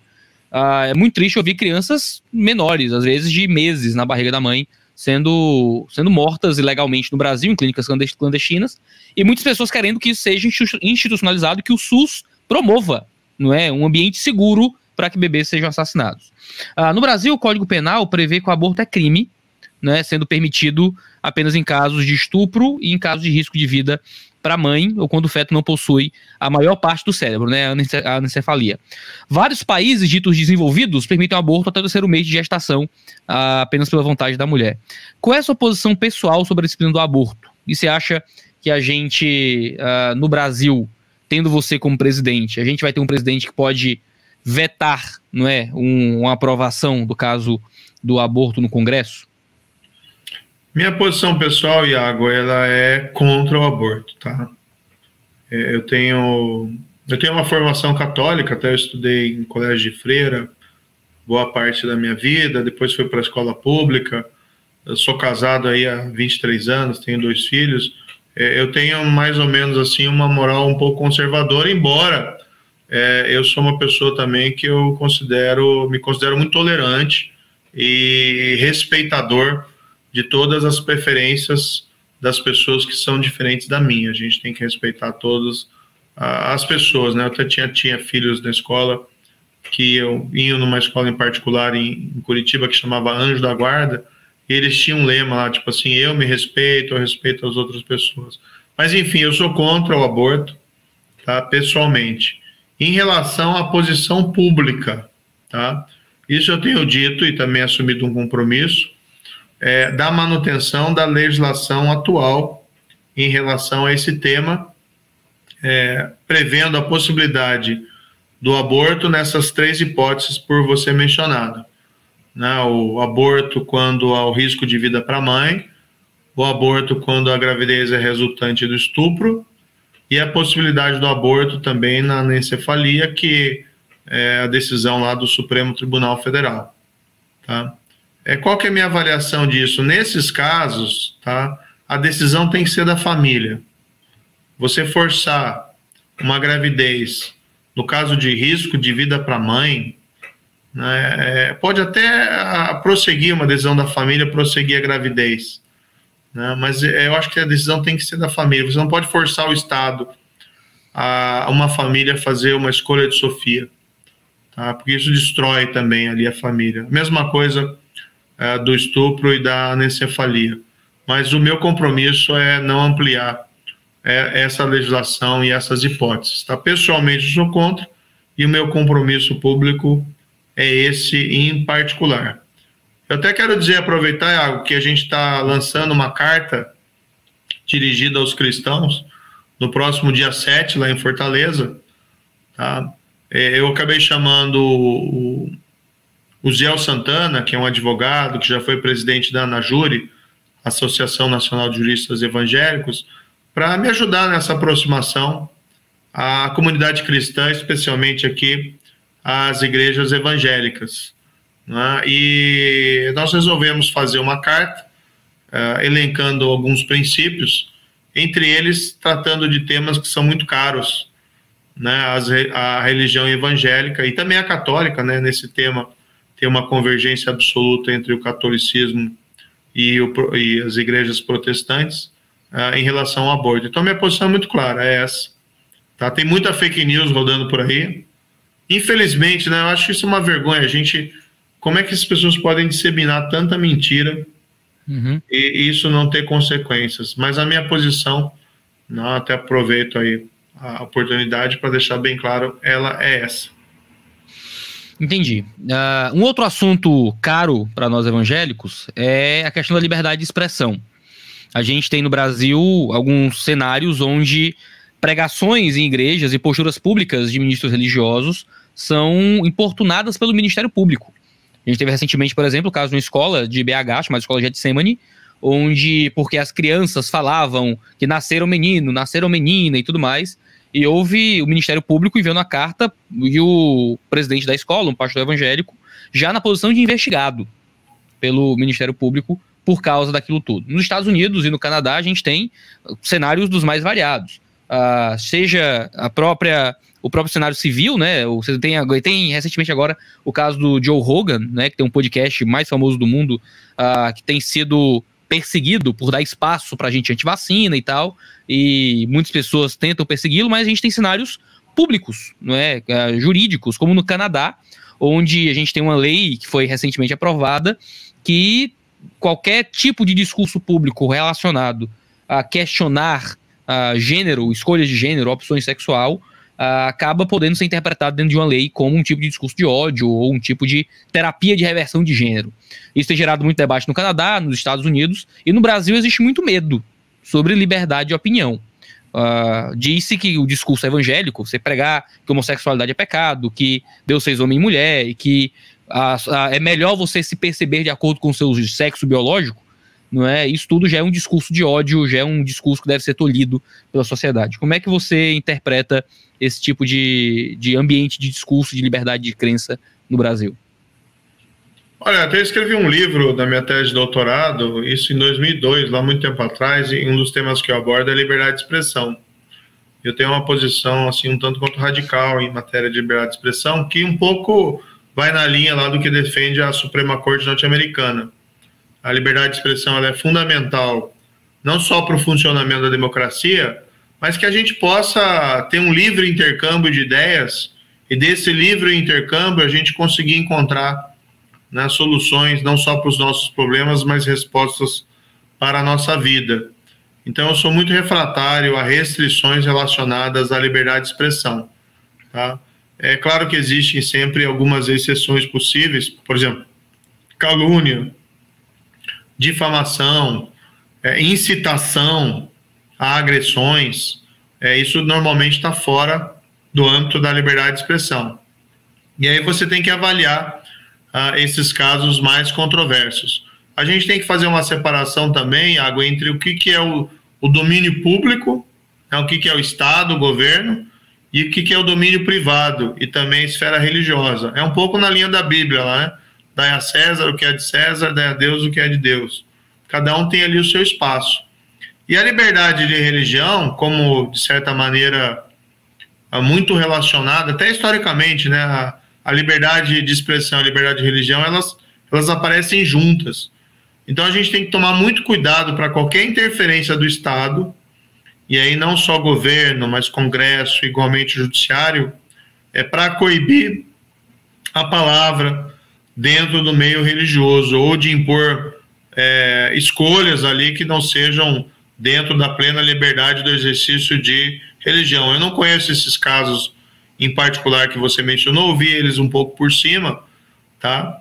É, mas é, é, claro que é um exagero é, você ter esse tipo de, de tratar um pastor que utiliza uma frase dessa, a pessoa pode até não gostar da frase, mas tratar isso como se fosse criminoso. Claro que se tiver uma incitação à violência, seja do pastor ou seja de qualquer outra pessoa, contra uma minoria ou contra uma preferência sexual, aí é um pouco diferente. Né? Não me parece que foi o caso, considerando aí a sua descrição é, de, dessa, dessa hipótese. Tá? Então, eu sou extremamente favorável à liberdade de expressão e liberdade religiosa. Eu gosto até, Tiago, de um tema que me é muito caro, ver a influência da religião na construção do direito. Tem histórias muito interessantes, né, por exemplo, relacionadas ao direito ao silêncio, que a gente tem hoje no, nos tribunais. Né? Quando alguém vai ser interrogado é, por uma acusação criminal, a pessoa é advertida que ela tem o direito ao silêncio que é uma coisa um pouco estranha, né? A gente fica pensando, ah, por que, que um acusado tem direito ao silêncio? Quando você vai fazer a pesquisa histórica, você encontra a origem disso numa, numa carta é, de São Paulo aos Coríntios, e depois uma, um comentário, e aí da Igreja Católica, né, São João Crisóstomo, em cima dessa carta. Mas principalmente a origem desse direito é porque é, ele foi essencialmente importante durante aquele período das guerras religiosas na Europa, em que se utilizava o processo penal para perseguição, é, por exemplo, de protestantes ou vice-versa, de perseguição de católicos. E muitas vezes a investigação naquele caso era você colocar alguém para prestar depoimento e perguntar sobre a profissão religiosa dela. Se ela acreditava, por exemplo, é, no santo, se acreditava no Papa, ou se não acreditava, e aquilo muitas vezes determinava se ela era protestante ou católico. Então, esse direito ao silêncio, ele foi utilizado e foi criado, vem dessa época, com uma força muito grande, é, também para você proteger a liberdade de crença. Né? E isso tem uma força histórica tão grande que está até hoje no nosso direito é mesmo num contexto absolutamente diferente, em que a gente não tem né, perseguição religiosa através de processo criminal, salvo né, eventualmente algumas distorções aí, é, como a que é, você relatou nesse caso. Ainda dentro um pouco desse tipo de assunto, existe no Brasil, e isso reflete muito no, no cenário internacional, uma, uma batalha muito grande, até em sentido jurídico, dos movimentos LGBT contra movimentos religiosos mais conservadores. Isso hoje se manifesta, por exemplo, nas pautas de gênero, né, as perspectivas de gênero, que são que é um movimento que é chamado pelos seus detratores de ideologia de gênero. Né? Ah, muitos acreditam que tratar alguém por um gênero errado, chamam de misgender, né, tratar alguém pelo gênero errado, então ter que usar pronomes inventados que soem neutros, ah, e não faz, interpretam que não fazê-lo é um tipo de ódio também.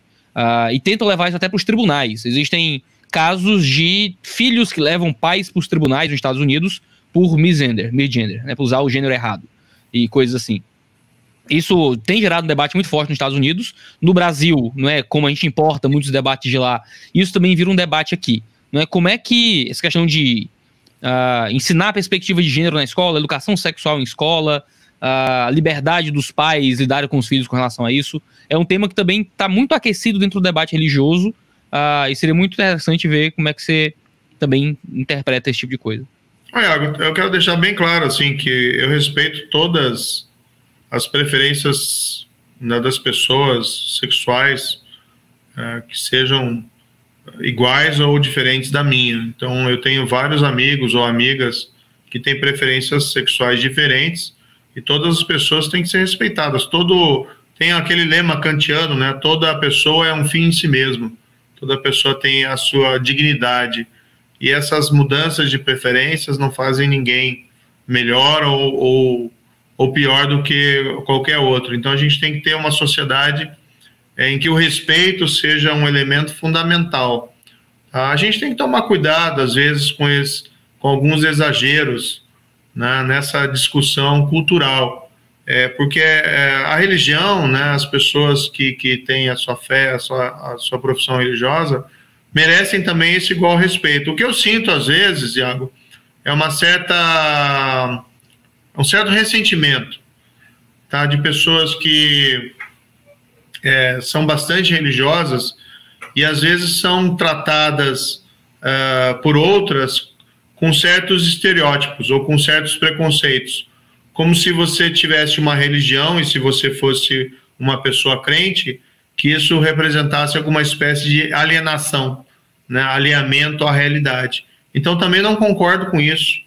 Né? Eu acho que é, as pessoas que professam religião e, e, e com bastante vigor é, têm que ser tão respeitadas nas suas crenças como todas as demais. O que falta, eu acho, nesse ambiente que a gente vive hoje, de polarização política, ideológica e cultural extrema, está faltando um pouco aquele espírito né, do debate, da pacificação e da tolerância, é, para que cada um possa, assim, vamos, vamos a gente está junto. Como eu disse no início, a gente tem mais elementos em comum do que divergências. Vamos construir pontes entre as pessoas, lembrando que cada uma é um fim em si mesmo. Então, particularmente, eu sou contra é, exageros ah, nessa área. Eu acho que a escola brasileira, por exemplo, a gente tem muito a discutir sobre escola pública brasileira, também sobre escola privada, mas principalmente sobre a escola pública. que a gente precisa ter um ensino público de qualidade. E às vezes a gente entra nos debates assim que são um tanto quanto, é, vamos dizer, não é o foco principal, tá? É, e não acho que escola deve ser utilizada para pregação político-partidária ou pregação de preferências religiosas ou pregação de preferências sexuais. Tá? Isso está errado. Vou te colocar um exemplo aqui. Você deve ter tido um monte de professor na sua vida, assim como eu. E você tinha aqueles professores bons e você tinha professores ruins. Às vezes você tinha um professor, eu tive alguns assim, e o cara chegava na sala de aula, em vez de ele dar a matéria, ele ficava falando sobre causos, né? Tal dos causos da vida dele, falava de uma viagem que ele tinha feito e contava lá os detalhes. Ou seja, ficava enrolando e falando coisa que não tinha nada a ver. Isso era ruim porque você perde conteúdo. O mesmo problema existe quando o professor chega na sala de aula e começa a querer fazer pregação político-partidária, querer fazer pregação religiosa é, ou pregação sobre preferências sexuais. Então, isso também é errado. E tem que ter mecanismo dentro das escolas para que o professor dê o conteúdo ministrado. Agora, a gente não pode transformar as escolas tá, num ambiente policialesco. Isso tem que ser resolvido dentro da própria escola, alunos e professores e a direção, e eventualmente ali com o envolvimento dos pais. Não tem como a gente querer botar um policial dentro da escola para fazer esse tipo de patrulhamento, porque isso também para desvelar para censura, que era a nossa outra preocupação agora há pouco, em relação à liberdade de expressão e de pensamento e à liberdade religiosa, isso é muito fácil. Tá? Então a gente tem que tomar muito cuidado com esse debate, na minha opinião. Tá? Eu acho que escola é lugar para ter o aprendizado das matérias necessárias para a escola, matemática, física, português. Tá? É, não deve haver esses desvios. A gente tem que tomar cuidado com o remédio, para não querer transformar ali um patrulhamento ideológico dentro das escolas. Tá? Isso do, do remédio às vezes ser pior que a doença. Falando agora de liberdade religiosa mais publicamente. A gente teve na pandemia, agora de Covid, um cenário onde igrejas foram fechadas, né? Era, era impossível ter culto público por causa dos decretos uh, governamentais. Houve um, uma ação no que ele foi até o STF que tentou propor inconstitucionalidade de proibir culto. Você pode ter algum nível ali de cerceamento de alguma liberdade para fins uh, de, de cuidado sanitário, mas você não poderia impedir a atividade pública de culto, porque isso iria contra, uh, contra a liberdade de crença. E o debate que se, que se que cresce cada vez mais no Brasil é sobre a fragilidade da liberdade de culto no Brasil. Né? Existe algum nível de fragilidade aí, talvez, a, a depender da interpretação do STF. Como é que você tem enxergou, primeiro olhando um pouco para o passado, uh, essas ações, não é? E como o governo uh, impedindo o culto dentro do ambiente de pandemia. Uh, e como é que você enxerga essa liberdade e inviolabilidade de culto público e de crença no Brasil? Tem um velho ditado que diz lá: casos rumorosos geram mal jurisprudência, né? Então foi uma situação extremada. Começo da pandemia, não se sabia da extensão, começou a aumentar muito o número de vítimas. E naquele ambiente de polarização política, é, houve excessos, houve excessos uh, de vários lados. Tá? Por isso que ali seria importante o papel da liderança, para pacificar o país e dirigir o país, liderar o país para enfrentar aquele grande desafio. A gente, infelizmente, não teve essa liderança. O que a gente teve foi uma polarização cada vez mais extremada. Isso se reflete também, Iago, né, fazendo aqui um breve parênteses, nas escolas. É, escolas que ficaram paradas aí dois anos, é, claro que tinha ali uma preocupação e um cuidado com a disseminação da doença, mas acho que podiam ter voltado antes, com cautelas, com cuidados, com cuidados sanitários. E o mesmo se vale aí para a questão das igrejas, né? É, poderia se pensar numa solução diferente, desde que tivessem ali tomados cuidados importantes é, de lotação, máscara, cuidados sanitários. Mas o problema é que essa polarização foi tão grande que acabou obscurecendo o debate e colocando quem defendia a possibilidade das igrejas ficarem abertas como um extremado religioso, um fanático, tá? E quem defendia o fechamento como alguém promovendo alguma espécie de guerra religiosa.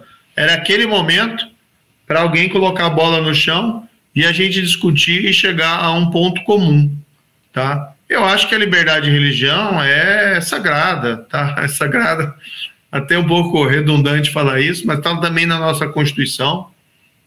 E, e, é fundamental que a gente preserve né, essa liberdade religiosa, em vários sentidos, seja o Estado não dando preferência para nenhuma religião, tá? porque isso é perigoso, e o Estado também não coibindo o exercício, o livre exercício do, do culto uh, pelas religiões. Ou seja, você tem que ter uma separação de fato estrita entre Estado e, e, e as profissões religiosas. É porque é muito perigoso, a gente já viu isso no passado, qualquer preferência, porque acaba gerando antagonismo, acaba gerando ressentimento. Claro que isso também não impede que o Estado, o governo, ajude uh, tanto entidades beneficentes, assistenciais, educacionais, sejam laicas ou sejam religiosas. Aí a religião não deve contar, entendeu? Então não tem a proibição dessa da relação. O que não pode haver é uma preferência de uma por outra. Como é que você vê a imunidade tributária de igrejas? É um assunto que, de vez em quando, surge alguém dizendo que isso tem que acabar urgentemente, olhando principalmente para as mega igrejas, os grandes impérios neopentecostais. Uh, enquanto outros dizem que não, que seria dupla taxação, o Brasil precisa de mais imposto, e que a imunidade tributária de igrejas é um reconhecimento uh, não só do trabalho que as igrejas fazem uh, em termos de caridade, de ação social, em ambientes que o governo não chega, como até para reconhecer como uma entidade diferente, né, que não está debaixo da, da, organização governamental. Eu vi alguma notícia sua falando sobre estender isso ou, ou proteger isso. você confirma isso para mim? Olha, é, houve uma notícia que saiu sobre o conteúdo da nossa carta de princípios, mas isso vai ser divulgado só na próxima quarta-feira, o conteúdo lá. Então tem muitas notícias que às vezes saem, mas não necessariamente correspondem à realidade. O que a gente tem hoje é essa imunidade prevista na Constituição. Tá? E no fundo, essa imunidade, o que ela visa preservar é não só o exercício da religião, mas também evitar que o poder de tributar seja utilizado de alguma maneira para estabelecer preferências uh, pelo governo em relação a uma ou outra religião. Então, isso está lá na Constituição, está previsto, eu concordo com essa norma, e é o que deve ser cumprido. Está né? Tá previsto na Constituição, e não é uma norma absurda, desarrazoada, é algo que a gente encontra na Constituição de diversos outros países. Tá? Então, essa imunidade tributária é, das entidades religiosas, dessas atividades, tem sim que ser preservada. E não é algo assim extravagante. Tem outras imunidades tributárias previstas na Constituição. Não tem por que se fazer o. Por exemplo, a imunidade tributária do livro. Está lá. Ninguém fala que isso é um absurdo. Né? E o pessoal, às vezes, implica com a religião. Né? Que eventualmente. Tem implicância pode... contra a religião no, no Brasil, com certeza. É aquilo que eu te falei, Iago, muito, muito claramente, né?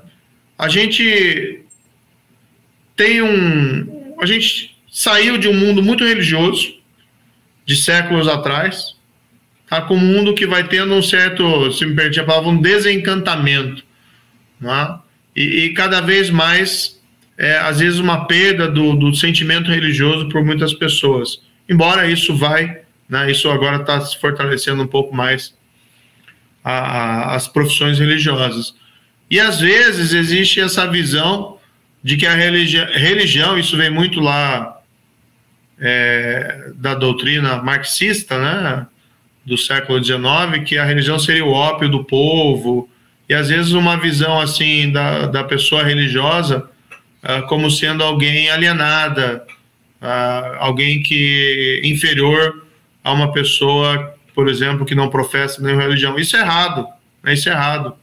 É o mesmo é, é, o mesmo tipo de preconceito que a gente repudia em relação a alguns grupos, a gente também tem que fazer o repúdio em relação àquelas pessoas que têm a sua religião, têm as suas preferências, têm o seu entendimento. Então também não concordo com isso.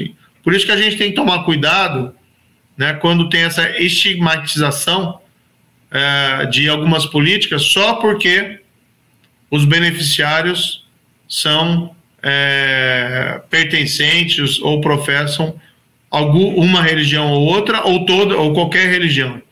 Tá? Eu acho que isso é errado. A gente tem que tomar cuidado com isso. Você vai ficar indo de igreja em igreja para ficar fazendo campanha em culto? Olha, o que a é gente... é moda no Brasil, né? Todo mundo vira crente no ano de eleição, né? Tem uma história que é fantástica, né? Você já deve ter ouvido falar do rei francês, que estava naquele período das guerras religiosas. Eu acho que era Henrique IV, salvo engano, mas posso estar errado no número. E ele era protestante, né? era huguenote. E ele, naquelas guerras religiosas, ele acaba ficando na, na linha de sucessão do trono da França. Mas aí colocam para ele que a França era um país católico e ele só podia assumir o trono é, se ele se convertesse do protestantismo para o catolicismo. E ele se converte. E ele tem uma frase famosa que ninguém sabe se é verdadeira ou não, mas ele teria dito que Paris vale bem uma missa. É uma história pitoresca.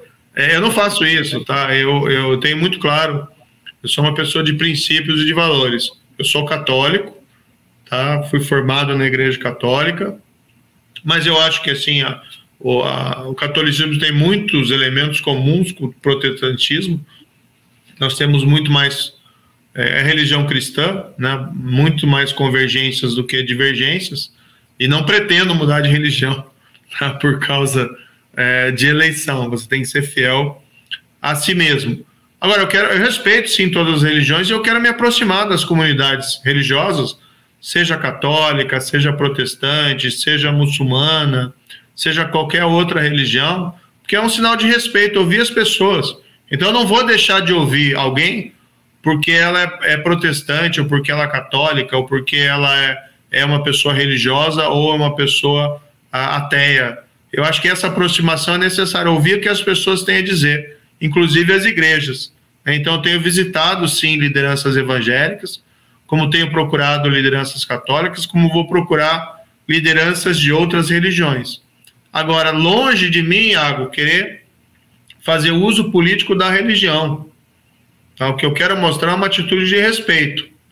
Vou te colocar um exemplo aqui.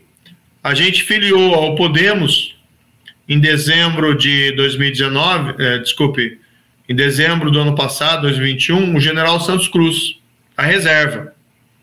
O general Santos Cruz, ele é um respeitado militar brasileiro, tá? ele é um general que serviu uh, liderando tropas em combate da ONU e pacificou o Congo, que estava em guerra civil. Tá? Participou do governo Bolsonaro, também saiu porque foi traído pelo presidente, tá? mas ele sempre permaneceu fiel aos princípios e valores dele.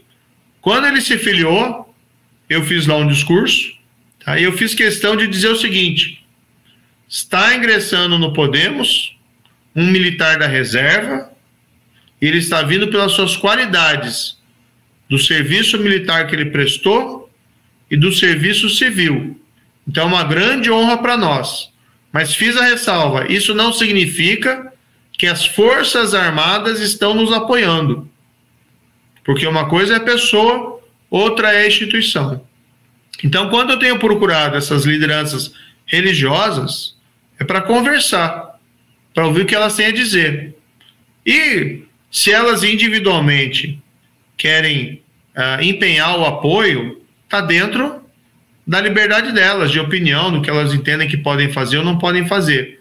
Mas longe de mim querer dizer ou afirmar que é, os católicos, a, a, Igreja Católica apoia a minha pré-candidatura, ou que a Igreja Evangélica apoia a minha candidatura. Eu acho que é uma coisa diferente.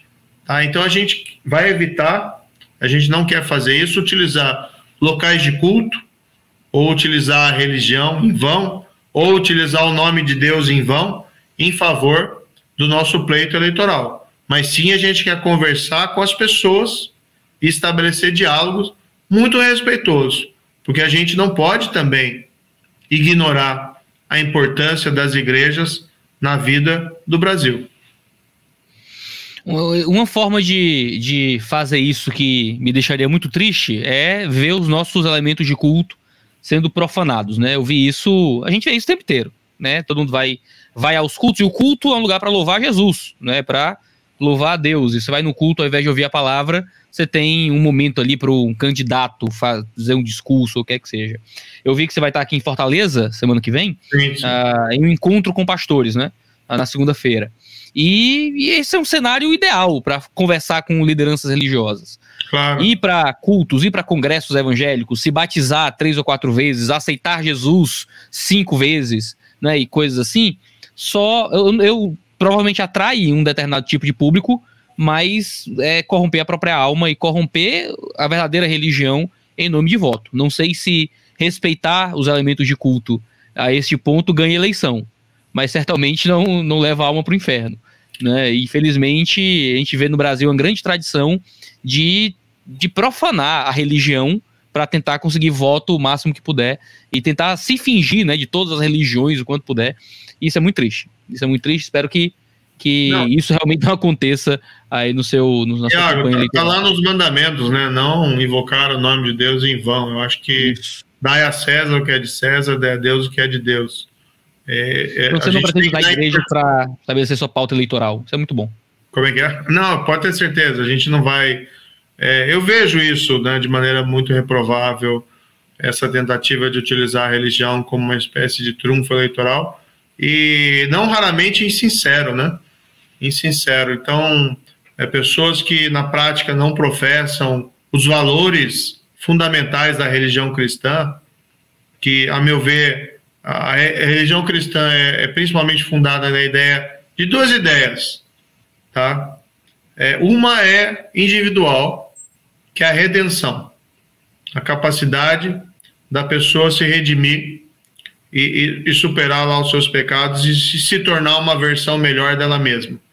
Né? Por mais pecadora que alguém possa ser, a possibilidade de redenção está ali e acho que está no núcleo da, dos nossos valores cristãos. E o outro valor fundamental, que é daí fugindo um pouco da pessoa em relação a si mesma, mas a pessoa em relação à comunidade, que é o valor da compaixão. Né? a religião cristã, acima de tudo, acho que com paixão e o mandamento principal lá, amai a si mesmos, como eu, eu vos amei, né, que é o mandamento lá de, é, de Cristo, tá? É, eu acho que isso é fundamental. Então, quando você vê, por exemplo, alguém que não demonstra compaixão pelo semelhante, tá? É, alguém que explora a mentira, tá? alguém que finge ser o que não é para ganhar eleição ou para ganhar qualquer coisa, a gente tem que começar a duvidar se essa pessoa de fato é um cristão verdadeiro ou é simplesmente um oportunista. Né? Então eu tenho isso muito claro, eu tenho valores muito firmes nisso, éticos, né?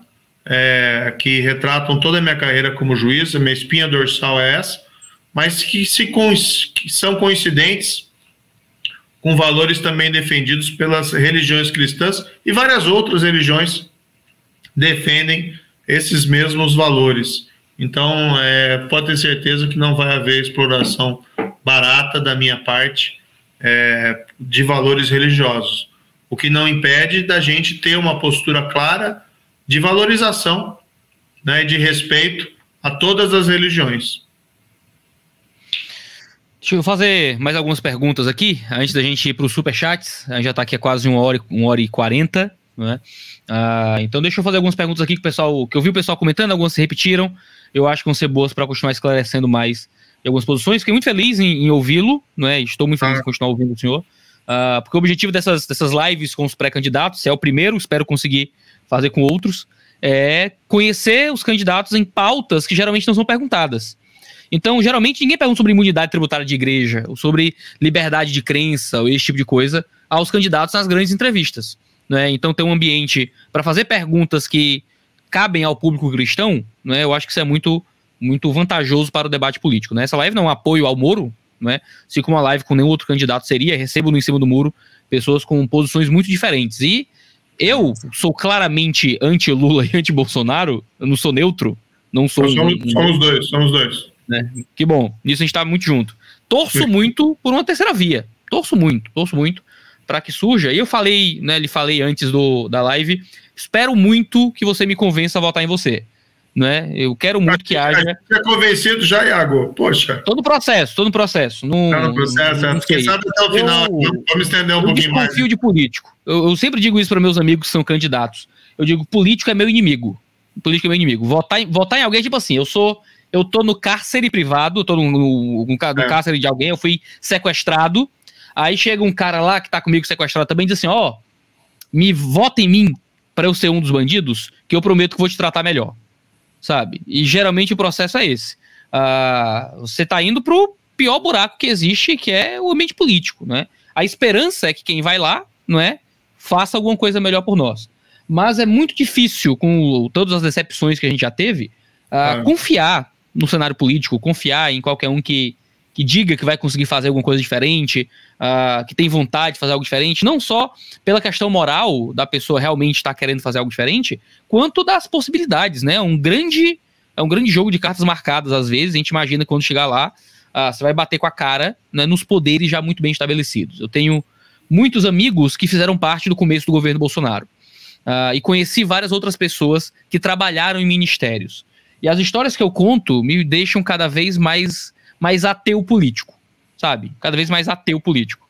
Existe um, um escritor brasileiro, um filósofo chamado Francisco Ratzo. Ele escreveu um livro maravilhoso chamado A Imaginação Totalitária, Os Perigos da Política como Esperança. Né? E eu vi muito aqui no comentário, Moro é esperança, né? Uh, eu acho que eu, eu já perdi, eu já perdi, Moro, com muita seriedade, esperança, né? Uh, tem uma frase, eu acho, eu não lembro se é do TSL, eu não lembro exatamente quem é, de que tudo que nós esperamos de um político é que entre dois caminhos para o inferno, ele escolha o mais longo. Não é que a gente possa é encontrar alguém que nos ajude. Espero muito que surja uma terceira via que possa realmente nos ajudar isso tudo. Torço por você, torço por outros nomes aí que possam crescer no debate. É bem provável que no fim do ano eu vá votar no nome mais forte da terceira via, não é? Uh, se Lula quisesse vir aqui, eu entrevistaria o Lula. Se o Bolsonaro quiser vir, eu entrevistaria o Bolsonaro. Duvido que venham. Estou tentando entrevistar outros nomes também da terceira via para fazer perguntas também que envolvam uh, o cenário cristão, mas espero muito que a gente possa uh, ir para um caminho melhor além dos dualismos, de voltar ao governo do PT, ou então ter mais um ano do Bolsonaro.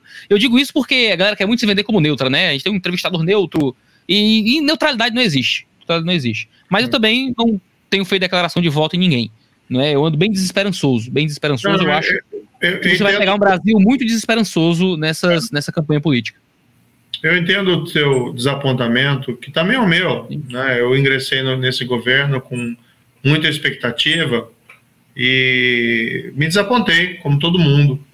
Tá? Agora, o que eu posso dizer também, Iago, você tem que julgar as pessoas não só pelas palavras, tá? mas pela história delas. Porque as palavras são fáceis, né? O político, na hora é, das eleições, às vezes eles cometem alguma gafe, mas em geral o discurso é sempre uma maravilha, sempre maravilhoso, uma pessoa ótima e tal, etc. Ah, tem que ver se tem a coerência, se as palavras elas ressoam as ações é, e, e, verificar em cada um desses indivíduos, né? Porque e o poder corrompe, né? O poder infelizmente ele corrompe as pessoas, é, principalmente as pessoas com com cabeça fraca, né? com cabeça fraca e que tem uma opção por poder. É, uma coisa que eu queria que, que chamar a atenção, estou aproveitando aqui para defender a minha causa perante você e pelos seus ouvintes, é, eu podia estar no governo, tá? como ministro da Justiça. Se tivesse ficado, até poderia ter virado ministro do Supremo Tribunal Federal. Tá? Mas o que isso implicaria seria que eu permanecesse leal leal de um jeito que eu não me disporia a ser ao presidente da República, protegendo a ele e a família dele das investigações e fechando os olhos para o desmantelamento da corrupção, fechando os olhos para o fato de que hoje ele está lá com Valdemar da Costa Neto, que foi condenado, não tem nada pessoal contra, mas é alguém que foi condenado por corrupção, no caso do mensalão, Ou seja, fechando os olhos para tudo aquilo que eu acho errado, entendeu? Mas eu estaria numa posição muito mais confortável, Iago. Quando eu saí, a, pancadaria que eu levei ali, aí, aí veio do PT, né, que foi oportunista, aí veio dos apoiadores do, do presidente, que inventaram um monte de mentira que circularam por aí, quanto aos motivos da minha saída. Nessa aí eu vi até um negócio que falava que estava vendendo inquérito pro Dória, uma história mais maluca do mundo, entendeu? Não tem nada disso, nunca houve nada disso. Eu saí porque eu fui traído, como foi o povo brasileiro. Um presidente que prometeu apoiar o combate à corrupção fez o contrário e ainda queria de mim que eu vendesse minha alma. Né? Olha, eu, eu, eu perco meu cargo, mas eu não perco minha alma. E eu prefiro sair, entendeu?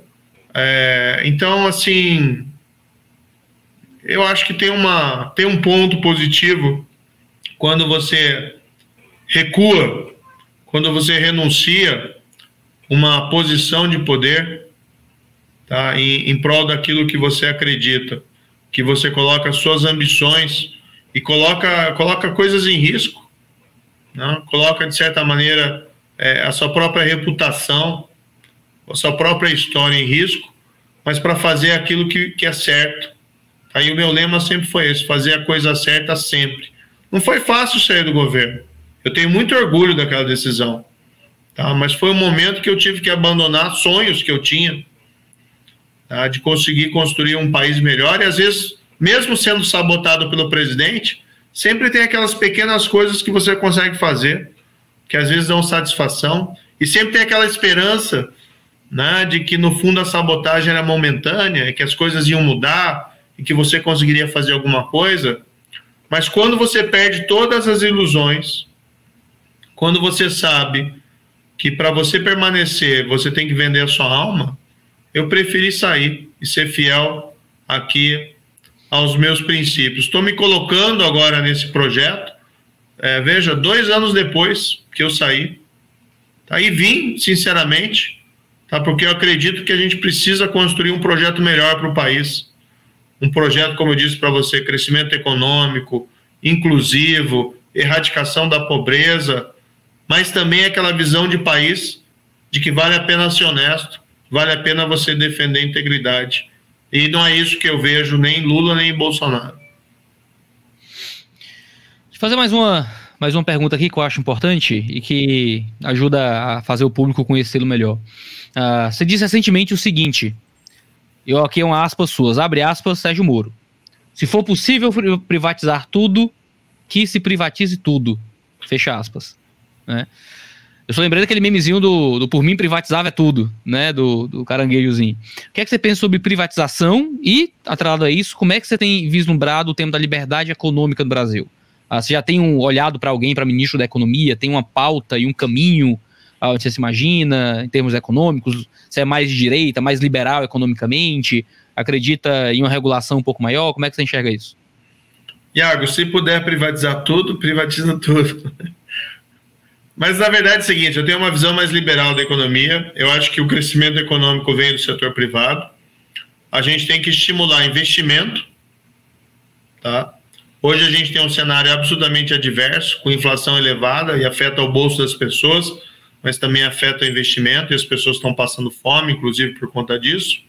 E você tem um cenário de juro elevado. Tá? O juro foi lá para 10,75. Isso mata o investimento produtivo. Então você tem que criar um cenário favorável para a retomada do crescimento econômico, com responsabilidade fiscal e também responsabilidade social. E fazer aquelas reformas necessárias para a gente crescer. Mas eu não tenho ilusão. Eu sei que o crescimento do Brasil vai vir. Esse crescimento econômico significa emprego. Esse crescimento econômico significa aumento da massa salarial, ou seja, as pessoas começam a ganhar mais e o país a prosperar do setor privado, que é o que aconteceu no mundo inteiro. Tá? O que aconteceu no mundo inteiro? O modelo soviético, né, o modelo comunista, é, tinha uma utopia até bonita por trás, mas na prática não funcionou, porque tolia o que é mais importante para o crescimento econômico, que é a cri criatividade das pessoas. Agora, sim, cabe ao Estado fomentar o ambiente econômico no qual você possa florescer a inovação e o crescimento econômico. O que significa também você estimular a competição, a gerar um ambiente econômico competitivo dentro do país. Você tem que ter um olho voltado à modernidade. E a modernidade não está nas empresas estatais. É por isso que eu digo, é, eu sou absolutamente favorável à privatização. A gente virar essa página na nossa agenda. Não vou dizer, Iago, que aí eu seria responsável, a gente está construindo o programa, tá? Não vou dizer que vai privatizar tudo, porque você tem que ter um plano, você tem que ter um modelo para fazer essa privatização.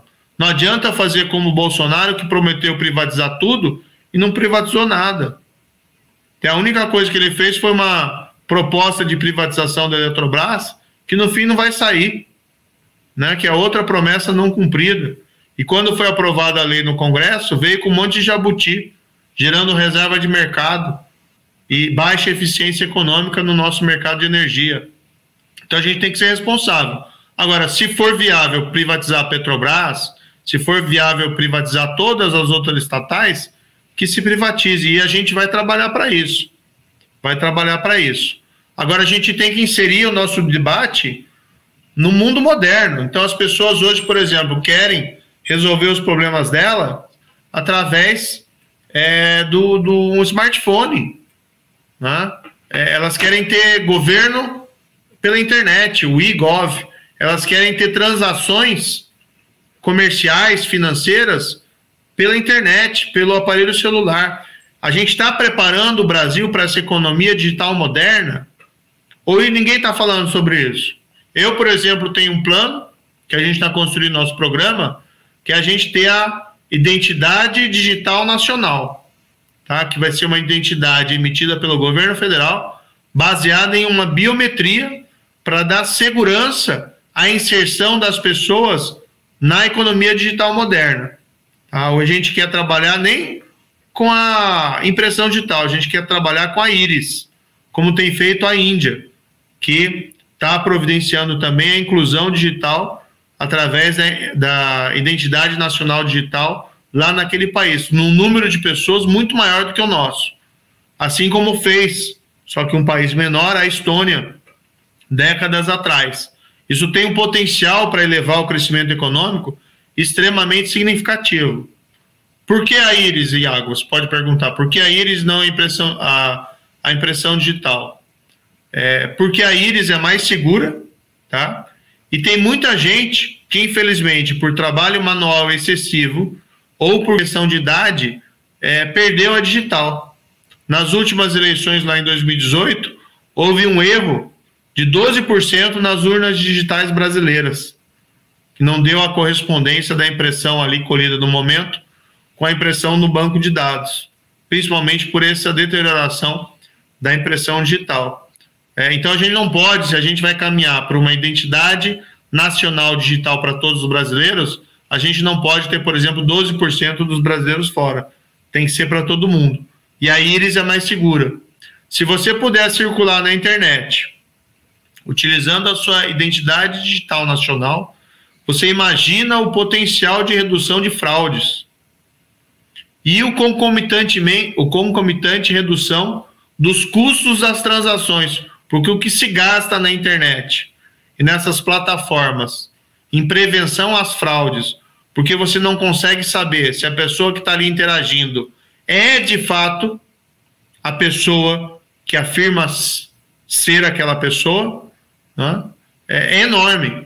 Então, uma forma de você dinamizar a nossa economia e falar de economia digital é você ter identidade nacional digital para todos. O governo tentou, esse governo tentou, eu estava lá, acompanhei isso com o ministro da Justiça, tiraram do Ministério da Justiça para colocar na economia, e, o, e esse processo não, não avançou significativamente, muito por conta de uma governança confusa, que hoje está parte no judiciário, está parte no executivo, mas a gente quer resolver essa questão e é uma forma da gente ter uma pauta moderna, entre outras que a gente quer defender.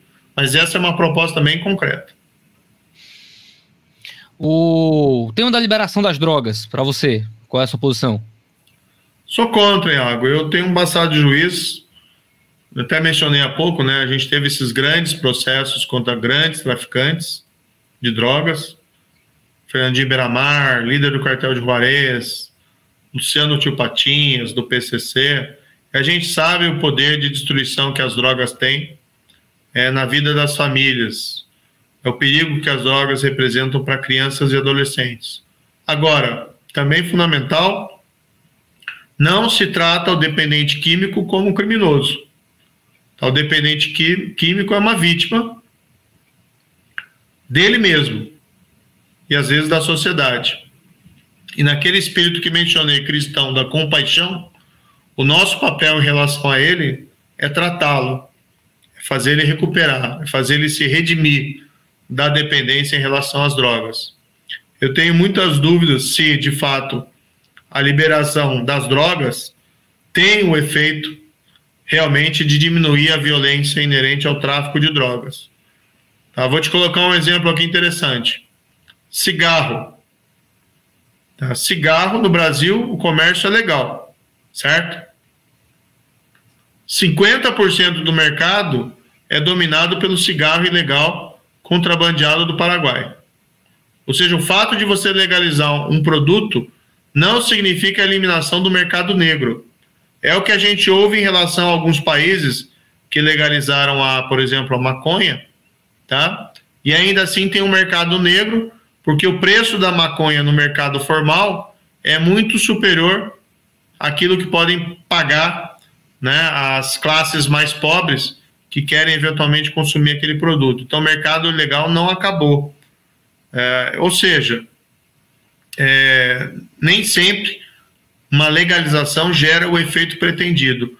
E eu acho que para uma legalização mundial, uma legalização total das drogas, crack, cocaína, além de muito perigoso, isso teria que ser um movimento mundial. E a gente não vê isso acontecendo e nem aparentemente vai acontecer, porque os riscos à saúde pública seriam muito grandes.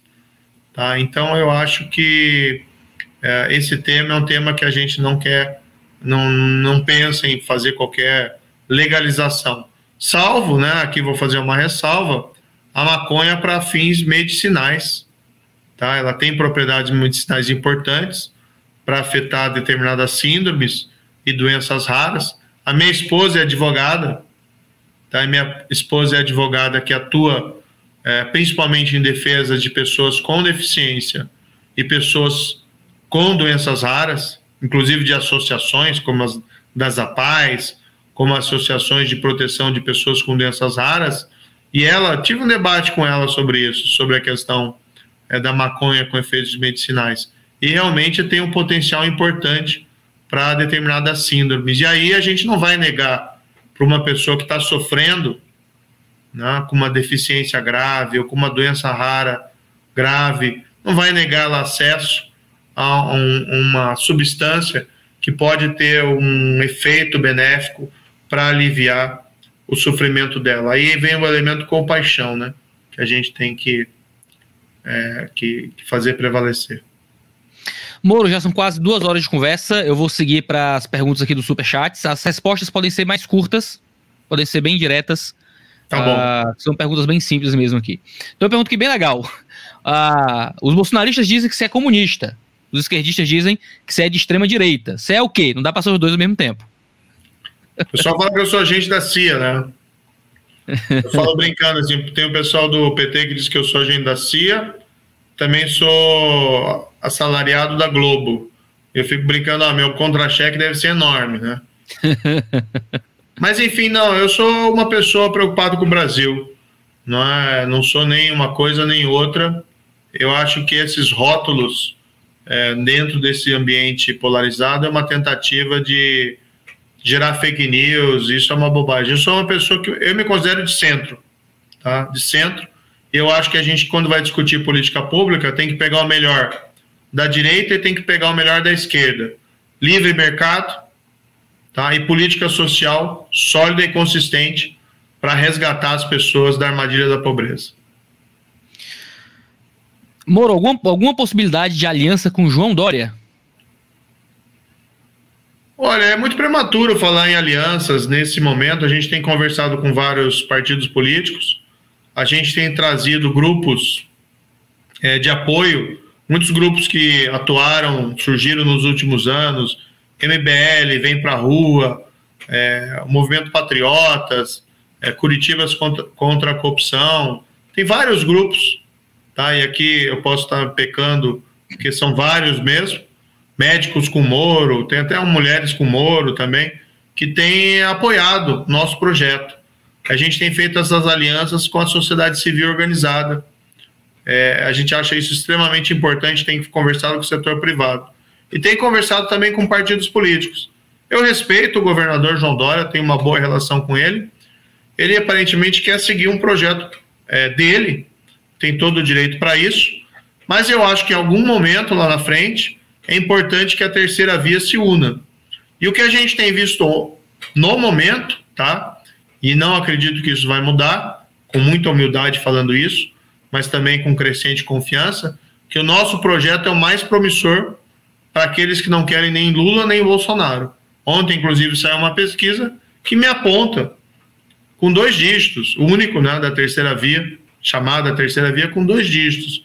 Então, assim, o caminho é esse. É o caminho, a gente precisa tirar o país desse abismo, desse risco que são Lula e Bolsonaro. Uma pergunta muito boa aqui. Ainda é possível colocar o Lula de volta na cadeia? Para fazer isso, precisa ter muita coragem institucional e coragem pessoal. Isso a gente fez na Lava Jato. Não estou vislumbrando hoje a possibilidade disso ocorrer, ainda que o Lula jamais, jamais tenha sido inocentado pelos tribunais brasileiros e deva um caminhão de explicações sobre tudo o que aconteceu durante o governo dele e tudo e todas as relações deles com essas empreiteiras da Lava Jato, incluindo a Odebrecht. Tem várias mensagens de apoio aqui no Superchat, tanto ao debate em si, quanto ao senhor, né? Alguns apoiadores apareceram aqui. Mas tem uma provocação aqui bem, bem forte. Por que é que o senhor foge do debate com o Ciro Gomes? isso, é, isso é engraçado. Né? Olha, acho que é o meu foco hoje é apresentar o projeto, conversar com as pessoas, tá? E convencer as pessoas a ser nosso projeto. E os adversários são Lula e Bolsonaro, tá? A gente quer romper a polarização, tá? Meus adversários não são Ciro, Dória ou, ou lá os outros. O meu foco aqui é a gente romper essa polarização, tá? O Ciro, o problema dele é que ele não consegue falar duas frases sem ofender alguém e sem falar um palavrão. Então, assim, quando ele ficar um mês sem falar um palavrão ou ofender qualquer pessoa, a gente pode até debater, entendeu? Mas tem que debater ideias, tá? E não fazer teatrinho, esses truques, essas bobagenzinhas que ele faz, porque é infantil. Né? Então a gente tem que ser maduro no debate político, porque os brasileiros merecem isso, merecem a nossa maturidade. Então, uma pergunta aqui muito boa sobre o que, é que você pensa sobre homeschooling. O Brasil, uh, você pretende que isso seja liberado no Brasil? Olha, eu acho que a escola é importante, sabe? A escola tem que ir lá, a criança, adolescente. É importante o convívio social, é um aprendizado por, uh, por, si, por si mesmo, você está lá interagindo com outras crianças e adolescentes. Então, não sou simpático, tá? Essa, essa temática. É, eu teria que estudar, me aprofundar um pouco mais no tema. É, acho que tem que respeitar, sim, a liberdade, a autonomia dos pais no aprendizado dos filhos, mas eu, sinceramente, é, eu acho que lugar de criança é na escola. É, essa é uma pauta que, que para mim é muito importante do, do homeschooling, porque a gente tem no Brasil muitas famílias educadoras que se organizam para educar seus filhos fora do, do ambiente escolar tradicional. E eu tenho visto, pessoalmente, isso funcionar muito bem em muitas famílias. O Ministério Olha, Público. Assim, tem que respeitar todas as famílias, entendeu? Tem que ver que tipo de homeschooling que a gente está falando, sem qualquer convívio com qualquer outra criança, sem qualquer convívio com qualquer outro adolescente. É, eu acho que isso é bastante discutível, tá? Mas é um tema que a gente pode aprofundar, tá? Eu estou dizendo aqui com muita sinceridade o que eu uhum. penso em relação a isso. Que lugar de criança é na escola, lugar de adolescente é na escola, que esse convívio é importante. Mas vamos ouvir as pessoas, né, entender eu, eu, pessoalmente, eu pessoalmente peço que dentro do projeto de governo esse seja uma pauta a se, a se analisar com cuidado. Uh, o homeschooling é muito mal visto às vezes, com até muito preconceito, né? Como se fosse crianças criadas trancadas em casa sem nunca ver ninguém. E a gente tem muitas famílias que são comunidades de educação doméstica e que muitas vezes é porque a família tem outras ideologias ou tem outros interesses para a criança. E às Mas vezes é as comunidade, comunidade é uma outra maravilhosos. Comunidade a gente está falando de grupo, né? é uma outra, sim, é uma outra situação. Tá? Mas o homeschooling, tanto nos Estados Unidos como no Brasil, acontece muito em torno de comunidades educadoras, né? Quase ninguém consegue fazer tudo sozinho. Então existem materiais, comunidades que se encontram semanalmente. Existem muitos aí, tipos. Aí é uma outra, uma outra discussão. A gente está falando de comunidade, tá? De todo modo, Iago, vou te dizer aqui uma coisa que eu ouvi, tá? A gente falando de reforma do sistema educacional. A gente quer implementar, por exemplo, escola integral, período integral, começando no ensino fundamental, né, para todo o país. Esse é um desafio que a gente tem que se impor. É um passo necessário que o Brasil tem que, tem que tomar. É, dentre as outras questões ali pontuais da educação, internet rápida em todas as escolas. Né? Isso parece fundamental para pesquisa, para ciência e tal. E um, um dos, das pessoas que eu interagi conversando sobre isso, diz que foi numa comunidade, uma dessas comunidades carentes, e foi falar de internet rápida nas escolas. Aí a professora da escola ouviu e ela é, respondeu lá para esse especialista em educação, ela falou assim, olha, olha, a internet rápida é ótima, mas no fundo o meu problema mesmo são os piolhos. Meus alunos estão infestados de piolho e eles não conseguem prestar atenção em sala de aula. Então, eu preciso primeiro uma solução para os piolhos. Isso que eu digo, a gente tem tantos problemas na nossa educação pública, para a gente melhorar isso, tá? É, então, a gente. O foco tem que ser esse, entendeu? Melhorar a qualidade da nossa educação pública. Para a gente criar um futuro para essas crianças e para esses adolescentes e com isso criar um futuro também melhor para o Brasil. É, essas coisas. Não, bem, isso aqui não é um debate, é uma entrevista. Então, mas, mas eu vou, vou, vou insistir só mais uma vez que ouça pessoas que possam não, falar um pouco mais sobre homeschooling, certamente vai ser um debate muito interessante. Tem mais duas perguntas aqui para acabar. Uh, qual a visão do Moro referente ao controle de internet e de imprensa? Sem censura sem censura, tá? Com a ressalva que a gente tem que se preocupar sim com a exposição de crianças e adolescentes a conteúdos da internet, é, por exemplo, pornografia, obscenidade, mas é um controle dos pais, né? Não um controle aí feito pelo Estado. Então é, é até engraçado, né? A gente não vê mais desenho animado na TV aberta, né? Isso é uma pena. Eu lembro lá quando eu era criança, adolescente, assistia criança, né? Assistia ao sábado os desenhos animados pela manhã. E hoje isso praticamente sumiu da TV aberta por falta de até possibilidades de ter propaganda Exato. durante esses conteúdos infantis, é o que é uma pena. Acho que tem um pouco de exagero em algumas dessas limitações, embora algumas também sejam sejam razoáveis, né? É, e aí a criança vai principalmente para o computador. E aí você precisa ter mecanismos de proteção a ela. É, quanto mais nova, evidentemente, a maior tem que ser a proteção, para não chegar a ela conteúdos inapropriados. Tá? Então, esse tipo de controle, sim, né, pelos pais, tá? tem que ter os mecanismos, é, mas a, aquela, aquela indicação de faixa etária eu acho importante também, tá? Mas censura de internet, censura de imprensa, quem quer controlar a imprensa é o PT está no projeto de governo dele, está no programa. Volte e o Lula fala isso, além da admiração dele por, por Cuba e pela Nicarágua. É, a nossa proposta é diferente.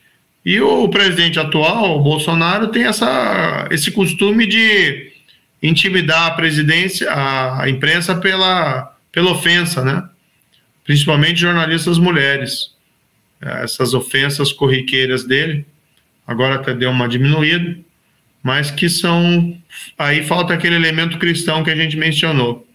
A falta de respeito pelo outro também é uma ausência de um sentimento cristão de respeito com as pessoas. Nenhuma nem outra postura. a gente vai ser absolutamente respeitoso em relação à imprensa tá? e aos jornalistas, e sem qualquer pretensão de fazer controle social de internet ou, ou, ou de imprensa. A última pergunta, uh, eu tentei pegar o máximo de perguntas aqui do Superchat, pulei algumas que eu achei que eram meio mal formuladas ou que já tinham sido respondida ao longo do debate. A última pergunta é, Moro, quando será anunciado o seu vice? Creio que isso é algo importante para o eleitor e, consequentemente, para a sua campanha. É um pouco cedo, tá? Para essa discussão. Ninguém está anunciando vice é, no presente momento. É, isso depende muito de, alianças partidárias que vão vir apenas de um momento posterior, tá? É, então, é, eu acho que é um pouco cedo para falar sobre vice. O ideal é um vice que possa te substituir no caso de algum imprevisto. Essa é a minha opinião. Mas é necessário também levar em conta outras características, como, por exemplo, a, a própria questão de formar uma aliança política, não só em relação às eleições, mas também para ter um bom governo, para ter governabilidade. Excelente. Moro, obrigado pelo seu tempo, obrigado por responder suas perguntas. Eu fico muito honrado de poder receber um, um pré-candidato à presidência aqui uh, no, no Dois Dedos de Teologia. A ideia é poder ter essa conversa aberta. Uh, de novo, esse programa não é um debate, né? esse programa não é para eu contrapor aqui o, o candidato. Se fosse, eu estaria falando de homeschooling até agora, mas, mas a, a ideia é justamente poder ouvir e conhecer melhor aqueles que querem, de alguma forma, presidir o país, né? E poder fazer perguntas voltadas né, ao interesse do público cristão. Não, Muito obrigado. Se você quiser deixar. Vamos fazer o seguinte, então, já que né, você quer debater esse tema e tal. É, vamos fazer, me manda mais me manda material, talvez é da sua assessoria, deixa eu dar uma olhadinha, estudar mais esse tema. Eu também sou uma pessoa aberta a, a conhecer mais e, e, e, ter opiniões a esse respeito. Podem ser diferentes, podem mudar. Tá? Então a gente Maravilha. sempre está aberto ao debate. Né? Eu acho que aqui no momento não é bom a gente prosseguir nesse, nesse claro, tema. Claro, não, eu acho que ele é mais profundo do que é, cabe aqui nesse momento. Mas me passa mais material, vou dar uma estudada nisso. Uh, e a gente pode, quem sabe, discutir de novo no futuro seja aqui ou seja em outro lugar. Também o plano de governo está sendo construído, né? Então é um tempo também de ouvir a sociedade nessas conversas e claro. ver outras demandas novas, né? É Coisa é como boa. eu te disse, né? O projeto, no fundo, a gente está circulando o país para a gente conhecer as pessoas, conversar com as pessoas. Excelente. Eu quero, uh, para encerrar, fazer uma oração, tanto pelo senhor quanto pelo, pelo nosso público, o pessoal que está nos assistindo. Então, se o senhor se sentir à vontade, eu lhe, lhe convido também a participar uh, só ouvindo e, e, e, ao fim a gente encerra esse tempo de live. Então, oremos. Senhor Deus, eu quero pedir pelo nosso país, pelo nosso país, pelo nosso Brasil. Quero pedir a tua bênção e a tua misericórdia sobre a nossa vida, Senhor. Uh, eu quero pedir hoje, especialmente pelo Sérgio Moro, que o Senhor possa guiá-lo de acordo com a tua vontade.